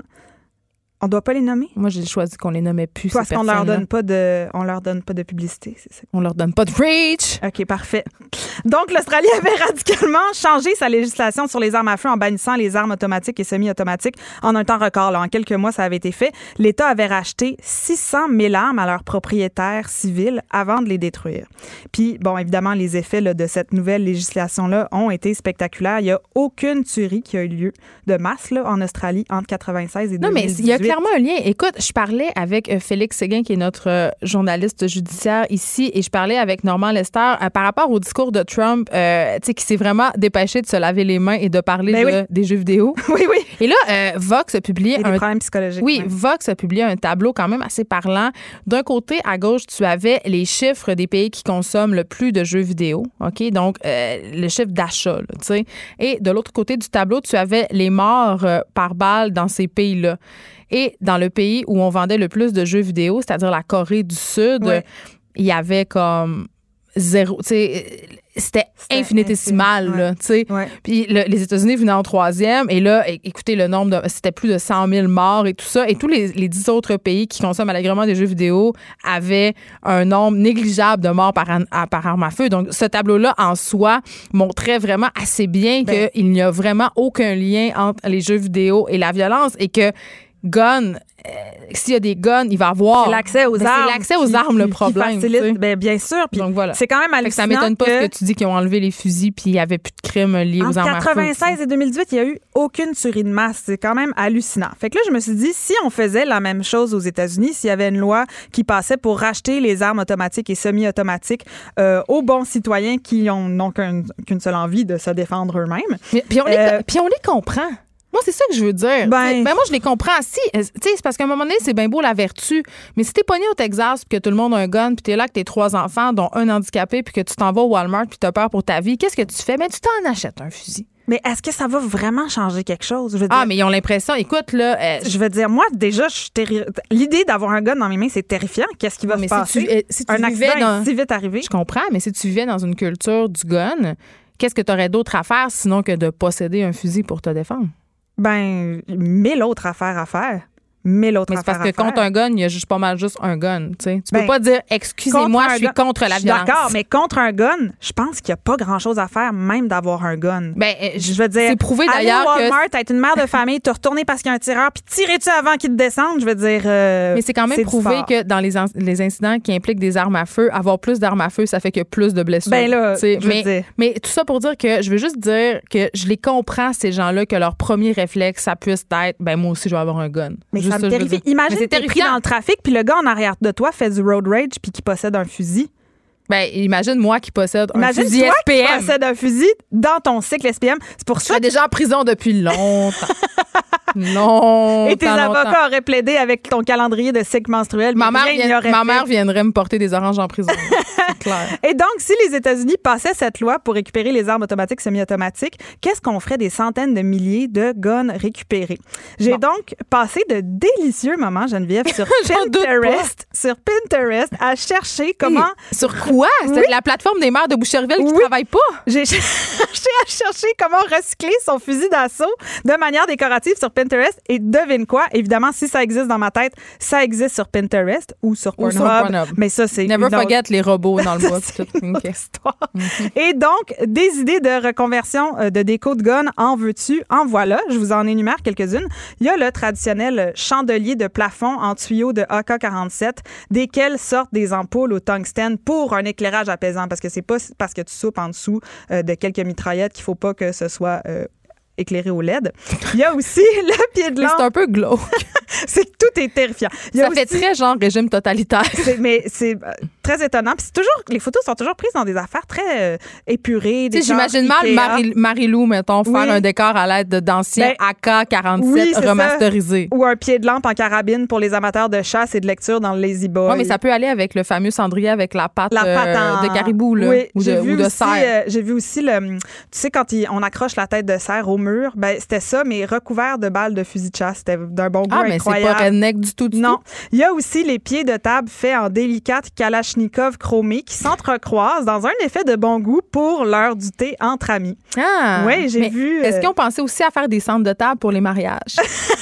Mais alors, avec les petits fusils, madame, là, les madames, ils ont toutes des petits fusils qui rentrent dans des. Oui, tu sais, avec un canon très court. Tu sais, dans les, dans les films ou dans les romans d'Agatha Christie, c'est toujours ça. C'est toujours ça, un petit fusil qui, tu sais, avec de la fumée, là. Son fusil de sacoche. Il y a aussi euh, le fameux poteau à boîte de euh, la boîte euh, qui tient la boîte aux lettres là en fusil pour dire bienvenue au facteur. Ah, bienvenue en esti. Les poignées de porte d'écurie en gun, les cadres de portraits de famille en tuyaux de mitraillettes et plein d'autres délicieuses idées à inscrire dans son carnet de scrapbooking au plus vite. Courons tous chez Homer Dessert. Et Geneviève, on parlait de, de mariage, mais si tu files romantique, tu peux aussi utiliser de vieilles cartouches de balles, de fusil, couler de la cire dedans et faire des petites bougies pour ta date euh, saveur Ou pour des up. soirées sadomaso. Est-ce que tu te rappelles de la mode des ceintures de balles? Ça va sûrement Oui. revenir. D'ailleurs, ça doit Oui, revenir oui. en ce moment. À l'heure où on se parle, ça doit Mais être je en me demande route. c'est pas Gwen Stefani qui avait mis ça à la mode. Ben, mais hein. No doubt. Don't speak. mais c'est vrai. C'est vrai. Ça va revenir. Puis, euh, moi, à un moment donné, j'étais. Moi, euh, C'est vrai, les, les ceintures en balles. oui. Moi, je perds beaucoup de temps sur Internet et je trouve des sites très douteux, dont, bar, dont bardedanseuse.com, qui est un. J'en profite pour dire ça. Tout le monde, si vous avez jamais vu ça, c'est fermé aujourd'hui, mais c'est encore en ligne, OK? C'est des reviews de bars de danseuses et c'est capoté. Il y a des chicanes de danseuses puis de clients. Puis c'est absolument. C'est le site le- où il y a le plus de choses qu'on peut pas qu'on n'a pas le droit de dire. OK. C'est épouvantable. Mais toujours est-il que dans. féministe et respectueux. Ah, vraiment pas. Parfait. Mais euh, non, et euh, toujours est-il que dans, euh, dans les dédales de l'Internet, quand je fais des recherches, j'avais trouvé un site où on. C'était un site érotique d'amateurs de fusils. Mais c'était des, Ah! euh, ouais, c'était des filles en petite tenue. C'est comme l'équivalent du calendrier de pêche avec des bimbos, OK? La pêche comme pêcher mais des avec poissons. des fusils. Ouais, là, puis il y a- il y, a, là, il y a tout un, tout un, un courant sur YouTube de vidéos de filles sexy avec des gros fusils. On sait quand même que euh, d'une façon très ça. psychanalytique, le fusil est quand même une Le- extension du phallus. Oui, évidemment. Donc, euh, Ça, ça habite tous nos rêves. Ben, Mon inconscient en est plein. C'est ça. Donc, il y a- il y, a beaucoup d'affaires très, euh, très sexues, hein, où Ouais. on peut voir des filles Yeah, en ouais. tenue vraiment légère, quand c'est euh, légère, parce que des fois, c'est pas de tenue pantoute, euh, qui tiennent des Kalachnikov, des AK-47, euh, des Ouais. vieux 12 tronçonnés et des armes qui datent de l'époque napoléonienne. Oui, c'est oui. quand même quelque Il y, a, chose. il y a- il y a de la variété, là. Ah, il y en a pour tous les goûts. Mais tu sais, une belle, comment on appelle ça, là, le- pour po- l'arme qui a le truc pour poignarder au bout, là?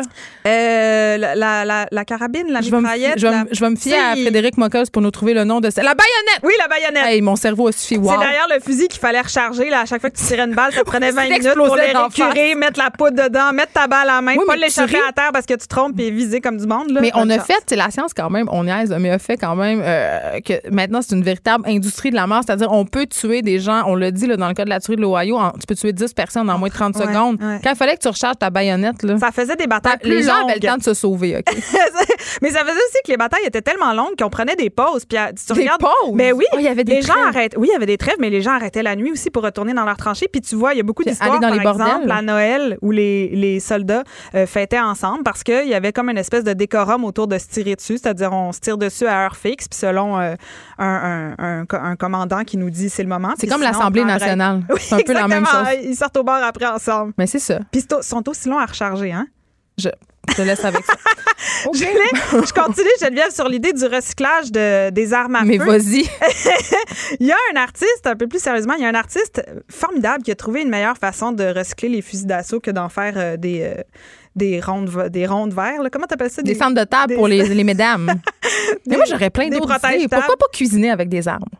Ben, ça serait, oui, une façon de goûter ta soupe à travers le canon. C'est tout Comme la mère euh, d'Alton, elle brassait sa soupe avec, le, le- le avec- canon de son fusil. J'ai trouvé aussi des gars qui, euh, qui avaient vraiment besoin de le reconvertir en, en outil. Et donc, il y a eu beaucoup d'histoires de j'ai utilisé mon, mon fusil comme euh, marteau pour justifier le fait que c'est bien pratique d'en avoir un sous la main quand on en a besoin. Une chose qui est très éparante, c'est les fusils que les prisonniers se fabriquent en dedans. Oui, avec qui fonctionnent avec toutes sortes d'affaires. le fusil en savon, le fusil en terre cuite, le fusil en stylo bic. Oui, je sais.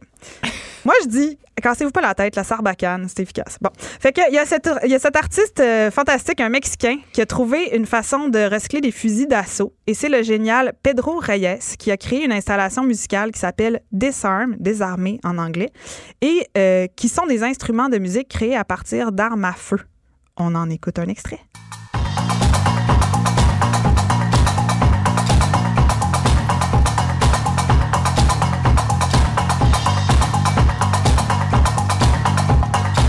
Hey, c'est meilleur que bien des affaires à comparer, à commencer par l'album de Noël de Sylvain Cossette.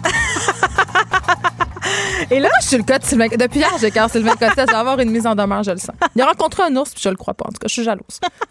Euh, ce qu'on vient d'entendre là, en fait, c'est la machine qui a créé. Il a créé tout un, un band de musique sans, sans musiciens. Donc, tu as une batterie, une guitare électrique. euh, Comme à la claire euh, ensemble, Un flair. mais avec des fusils. Oui, Elle comprend pas en mon livre. quelque sorte. D'accord, Mais à la claire ensemble, ils sont 350. je sais. Je comprends rien. Mais là, il y a Je voulais juste que tu me l'expliques. Ok, Ben, en fait, là, c'est le contraire. Il y a beaucoup d'instruments faits avec Mais des peu de fusils personnes. et, et peu de personnes parce que c'est un logiciel qui crée cette musique-là. Et donc, euh, c'est un, c'est un, un orchestre autonome. Et euh, Pedro Reyes dit avoir créé ce band euh, sans musiciens pour transformer euh, les instincts de mort en instincts de création. Et donc, Disarm, c'est une pièce qu'il a créée en 2013 à Mexico City. Et il veut que son art ait une fonction de transformation sociale et psychologique. Il parle de la rédemption de ce métal qui aurait pu prendre votre vie ou la mienne. Mieux vaut qu'elle devienne des instruments. Et donc, l'idée de créer euh, ces instruments de musique-là, cette installation-là, est née d'un projet qui date d'une campagne nationale en 2008 au Mexique, où ils avaient récupéré des armes données par la population du Culiacán, qui est une ville euh, assez violente là, au Mexique.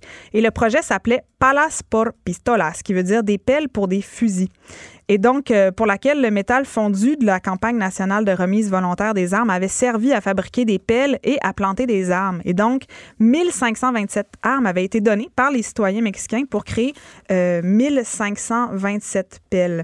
Et c'est la même chose euh, pour le projet Desarmes euh, qui, qui, a- été créé en 2013. Il a appris qu'à Ciudad Juárez, hein, qui est une ville dans les palmarès des villes les plus dangereuses au monde où des centaines de femmes disparaissent à chaque année. Là où des Québécois ont un camping près d'une plage faisant fi des multiples meurtres qui se déroulent à deux kilomètres de leur vrai? camping. Oui. euh, Quel endroit délicieux à passer la- ses vacances? Hey chérie, le top 10 des pires villes les plus dangereuses au monde si on allait sortir nos bikinis. Mais vous pouvez le voir, euh, il y a un ép- l'épisode de télé sur Illico de Narcos PQ. On, on parle à des gens. oui, de qui ont un terrain, en fait, qui vont camper là et qui Comment ils font fi- justifient, comment Ben, en fait, ils sont pas trop courants. Félix Léguin leur apprend l'existence de cette, euh, de cette violence absolument inouïe qui se déroule littéralement à 5 mètres de leur porte. Puis leur réponse est, euh, et là, je paraphrase, euh, ben, on aime mieux pas le savoir. Ah, super. Ben, en tout cas, toujours est-il qu'à Ciudad Juárez, il y a eu cette, euh, cette rafle des euh, armes de destruction massive qui ont été saisies, cette fois-ci, pas à des citoyens qui les ont données, mais à des organisations criminelles. Et euh, donc, c'était des centaines d'armes qui devaient être détruites. Et au lieu de les détruire, ils ont décidé de faire des instruments, de les démanteler et de créer des instruments euh, de musique traditionnels au départ mexicains. Donc, des flûtes, des guitares, des tambours. Puis, ils se sont mis à mécaniser les instruments avec un groupe de spécialistes puis un logiciel. Et ils ont fait venir euh, des super musiciens comme Eddie Kistler qui joue sur des guitares électriques faites en Kalachnikov. Ça fait Je sais pas qu'est-ce que Greta Thunberg penserait de tout ça, la récupération. Ah, c'est sûrement pas la récupération des armes. Elle aurait sûrement quelque chose à faire avec ça. Oui, un voilier. Elle se fabrique un voilier. oui, puis en même temps, je le regardais, le, le, le guitariste euh, jouer sur sa guitare en Kalachnikov. Je me disais, ah, est-ce qu'on est en train, au contraire, de refaire la promotion de regarder Mais un peu. Fait que là, c'était un peu paradoxal. Mais en même temps, c'est euh, prendre quelque chose de laid puis faire quelque chose de beau avec. Mais tu sais. Euh, quand tu as le contexte, oui. Quand tu vas au musée puis tu vois la pièce de musique, c'est. Il faut que tu lises la, petite chose que personne lit en bas de l'œuvre, le petit carré descriptif. Là. Ouais, mais moi, moi, j'étais un peu toc, fait que j'ai lu tout avant de regarder les œuvres. Mais ce que je veux dire, c'est au musée, je comprends déjà c'est dans quel contexte. Mais quand je vois quelqu'un sur une scène, mettons, qui joue une guitare dans un groupe de rock euh, sans contexte. Oui, on pourrait quand même appelé à penser que c'est une certaine glorification des armes à feu. C'est ça. Mais quand même, euh, en tout cas, je, ce qui se passe aux États-Unis, c'est une chose. Après ça, euh, tu sais, ici, il y a toute la question du contrôle des armes à feu. Euh, moi, je suis une chasseuse. J'étais en contact avec les armes dès mon plus jeune âge, pour vrai. Puis je comprends pas comment ça peut être problématique de posséder des armes à la maison, mais c'est pas dans le même optique qu'aux États-Unis. C'est vraiment ça. C'est cette culture du gun-là euh, qu'il faut dénoncer, je crois, et changer. Puis c'est très difficile parce que les Américains y tiennent à leur deuxième amendement quand même. C'est vraiment quelque chose qui fait partie de leur, de leur, de leur identité, tu sais, quelque part. Bien, certains d'entre eux, parce qu'il y en a plein aussi là, qui sont contre. Euh, contre, oui, contre ce deuxième amendement. -là. Et là, euh, merci Alex d'être venu nous donner. Euh, je sais pas jusqu'à quel point on va se servir de tes chroniques bricolage à l'aide de fusils. Mais allez, allez faire un tour sur Pinterest. Oui, mais toutes les raisons sont bonnes pour aller euh, sur Pinterest, surtout si vous êtes une mère au foyer de Boucherville. On s'arrête un instant. On parle du, cas des pénuries au sein des préposés aux bénéficiaires après la pause. Écrivaine, blogueuse, scénariste et animatrice. Geneviève Peterson de. De nombreux euh, établissements de santé qui tentent par tous les moyens de recruter les 32 500 préposés aux bénéficiaires dont le Québec aura besoin d'ici cinq ans. On en parle avec Jean Bottary, ancien préposé aux bénéficiaires. Il est au bout du fil. Merci, Jean Bottary, d'être avec nous. Bonjour Geneviève, vous allez bien? Je vais très bien. Euh, écoutez, M. Bottary, euh, en tant qu'ancien préposé aux bénéficiaires, j'imagine que vous avez une opinion sur la question. Est-ce qu'on est en train de s'attaquer au cœur du problème? Parce qu'on promet quand même, on essaie de les attirer, euh, les étudiants. on parle de formation payée, de bourses, d'horaires flexibles, d'avantages sociaux, mais est-ce que ce sera assez? Je ne ben, peux pas vous dire si ce sera assez, mais c'est sûr que c'est un début. c'est quelque chose qu'on n'a pas vu dans le passé avec le précédent gouvernement le gouvernement actuel, le gouvernement M. Legault semble être à l'écoute de ces problèmes-là et veut les régler. Donc, c'est déjà, on est déjà bien parti, je crois. Mais en même temps, euh, vous qui avez été un homme de terrain pendant tant d'années, j'imagine que vous pouvez être à même euh, de nous dire un peu c'est quoi le vrai problème, qu'est-ce qu'on devrait changer euh, dans notre système de santé pour réussir à attirer ces futurs préposés-là? Euh, le salaire, évidemment, c'est, ça, rentre en ligne de compte, mais M. Legault, encore là, a promis d'augmenter le salaire des préposés aux bénéficiaires. Mais aussi le ratio intervenant-patient, principalement dans les CHSLD. Le ratio est trop élevé. Il y a trop de patients par préposé. Donc, c'est évident que les préposés n'arrivent pas, euh, ne suffisent pas à la tâche, malheureusement. Et euh, le côté humain, ben, c'est sûr qu'on le laisse de côté. On peut pas prendre le temps d'écouter la personne. Euh, des fois, ces personnes-là vivent un deuil ou il y a plein de choses que les gens vivent. On le sait dans notre entourage, on console nos proches on voudrait faire la même chose dans le réseau, mais on n'a pas le temps de le faire, malheureusement. Bien, c'est quand même triste, puis vous mettez le doigt sur quelque chose d'excessivement important et qui, je pense, touche les gens. Il y a Marie-Christine Noël, une journaliste de chez nous, qui avait qui a essayé d'être préposée aux bénéficiaires pendant quelques temps. C'est un, reportage qui avait fait quand même euh, très jasé, qui avait amené aussi à une certaine prise de conscience. Moi, j'ai vu ça aller. Euh, c'est pas très glamour comme travail, là. C'est pas très valorisé non plus. Vous avez évoqué les petits salaires tantôt, les conditions absolument euh, inhumaines parfois dans lesquels vous êtes obligé de travailler, les longs, les longs chiffres, euh, la saleté aussi de certains établissements, les, clients aussi qui auxquels vous voudriez accorder plus de soins, mais à cause justement des manques d'effectifs, vous pouvez pas. Je veux dire, comment on fait pour revaloriser le travail de préposé? Parce que c'est un travail important. Là. Ce sont les gens qui sont aux premières lignes. C'est très, très important. Il faut valoriser le travail, comme vous dites, aux yeux aussi des autres intervenants dans le réseau. Il y a une condescendance? Ben, je vous dirais pas que c'est partout comme ça. Il y a des endroits où ce que les gens se collaborent très bien entre eux, entre les types d'emploi, mais il y a des endroits où on va entendre encore aujourd'hui, ben t'es juste un préposé. tu sais, c'est pas c'est pas encourageant ça. Ben, l'idée aussi, euh, il y a un préjugé quand même euh, euh, que ce sont seulement les immigrants et les femmes qui font ce travail-là. Pourtant, moi, je suis un homme et je l'ai fait durant 31 ans. Exactement. J'ai adoré ça. Et je vous dirais que la plus grande valorisation, elle ne provient pas des directions d'établissement, elle provient des, patients, des personnes qu'on traite, qu'on soigne.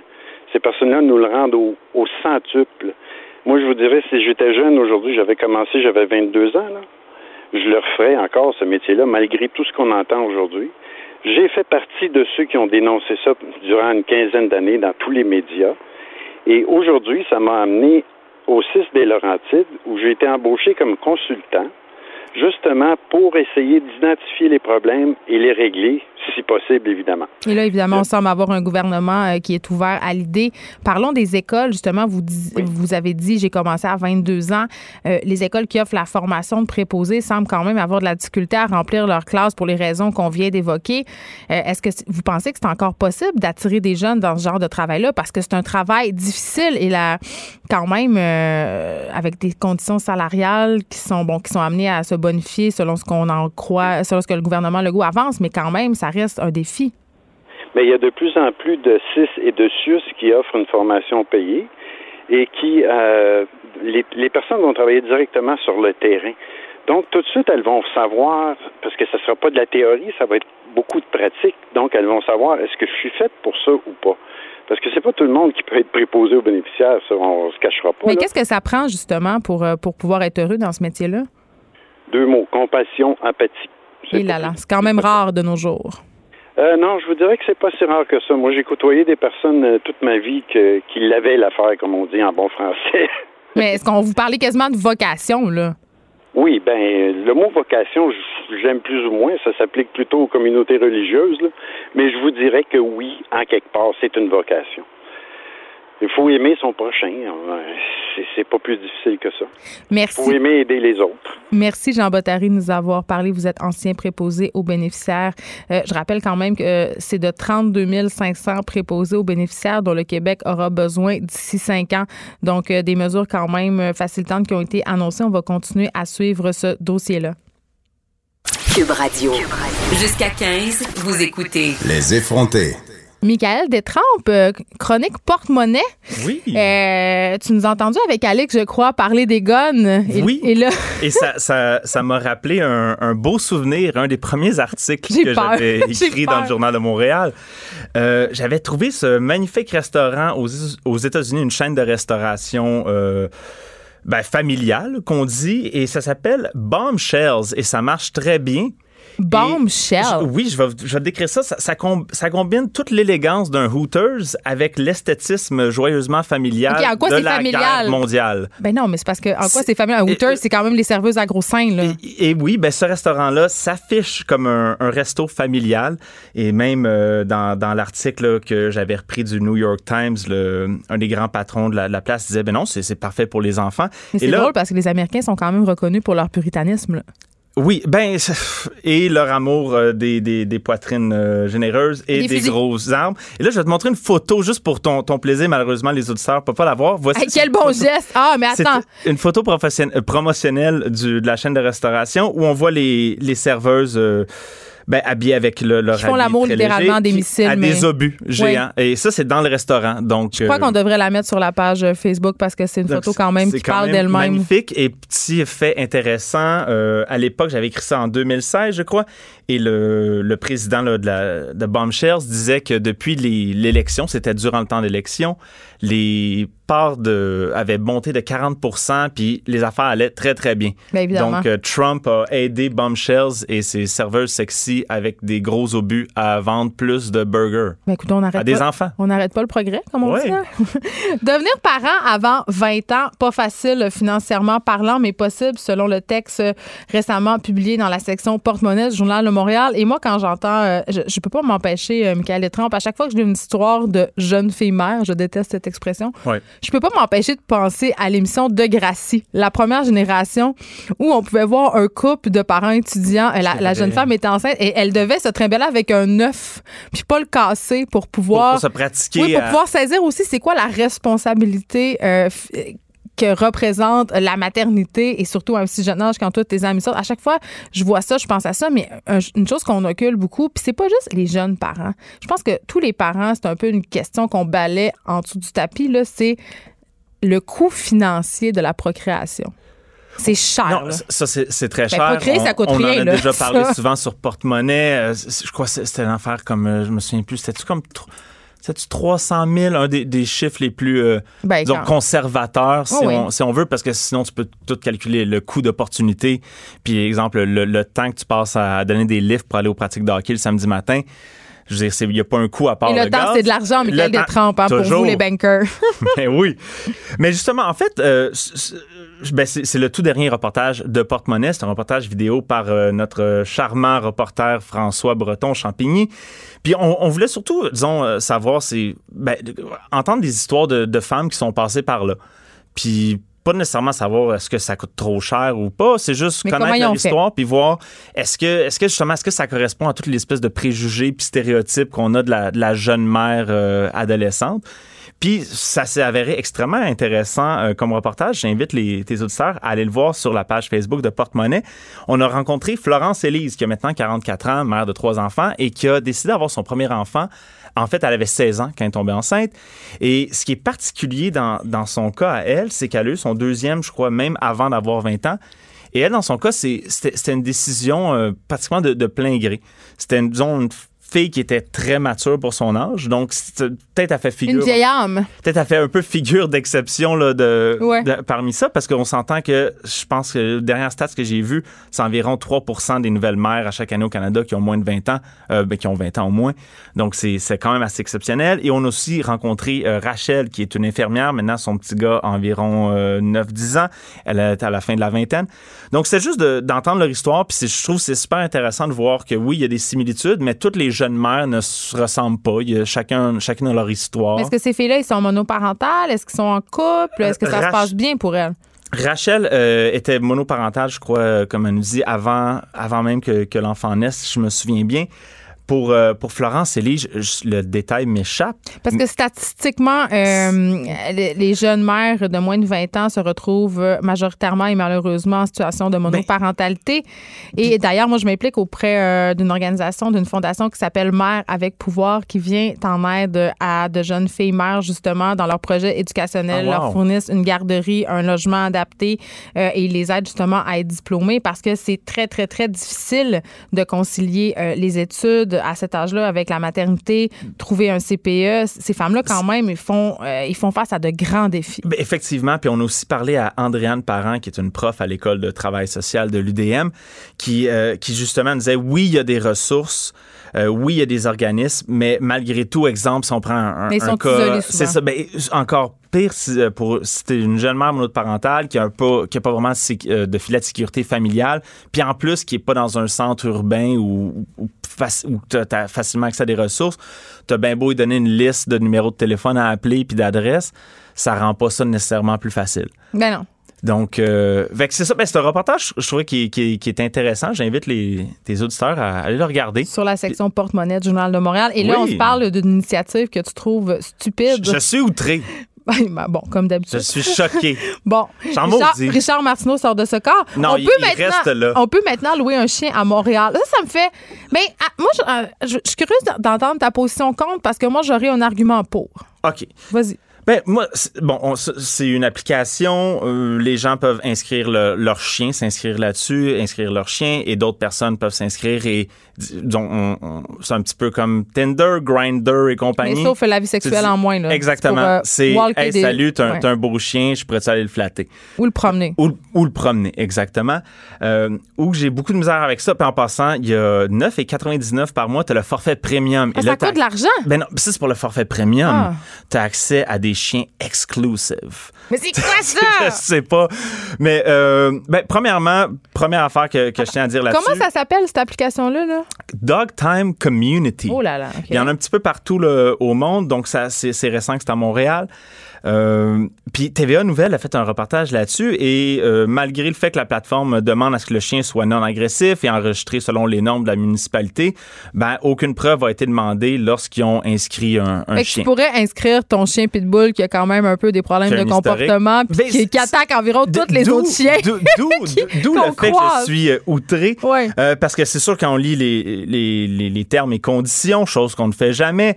ben, on les lit même pas quand on s'achète quelque ben, chose genre un char. C'est Doctor Community le dit à peu près en 10 phrases différentes à quel point ils sont responsables de rien. Je veux dire, peu importe ce qui arrive, eux autres, ils ont fait leur 9,99 puis sont bien contents. Euh, ben, moi, ce que, ce que j'ai peur avec ça, c'est un chien, c'est pas un char.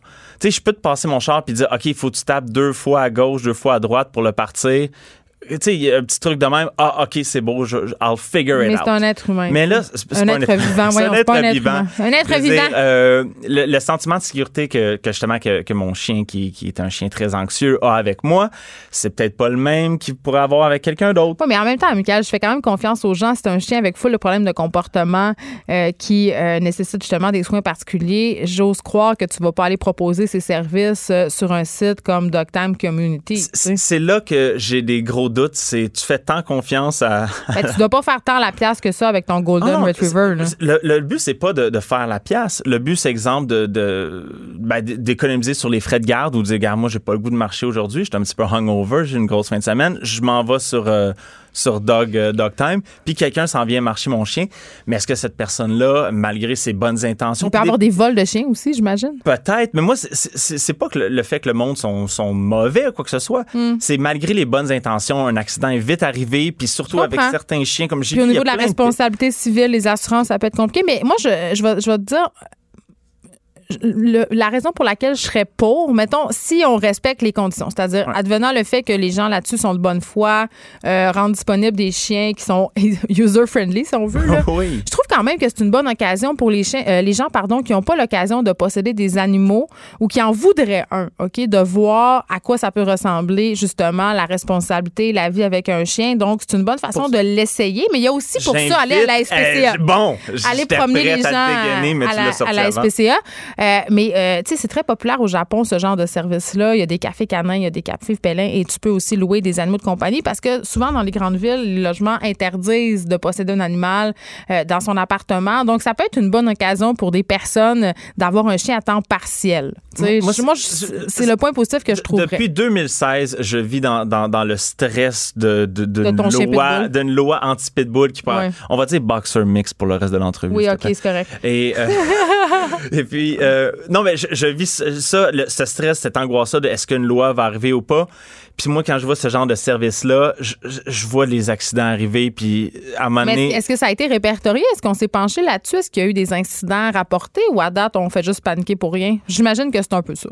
Ben, c'est que ça en prend juste un sais, puis le, jour qu'il va y avoir un accident de ah ben c'est la personne qui l'avait loué sur Dogtime Community, ben comme je dis moi je, dis faudrait réglementer ça peut-être un peu. Ben, moi je vais aller plus loin que ça. Moi je pense qu'il faudrait réglementer le fait de posséder un chien. Ah, 100%. Moi je pense qu'il faudrait avoir un permis, être obligé ben euh, de suivre un cours de dressage. Puis d'ailleurs je parlais euh, cette semaine euh, les animaleries qui ont été déboutés qui de, parce qu'il va y avoir une nouvelle loi à Montréal en 2020, tu n'auras plus le droit d'acheter un animal dans une animalerie, ce qui est une très bonne chose. Je trouve que tu sais un animal c'est pas à prendre à la légère là surtout, un chien, c'est une responsabilité. Ça peut faire des dommages. J'en ai vu un de disponible. Euh, tu sais, ça a l'air tout bon. On me dit, on me jure qu'elle est un cœur. Puis là, tu lis un petit peu. Ça dit, un coup qu'elle te connaît, elle est un ange. Elle n'a pas été socialisée quand elle était bébé. Ah, elle a des points à travailler. Elle est réactive aux autres chiens. Elle n'aime pas être approchée par des étrangers. J'ai vraiment le goût de la promener.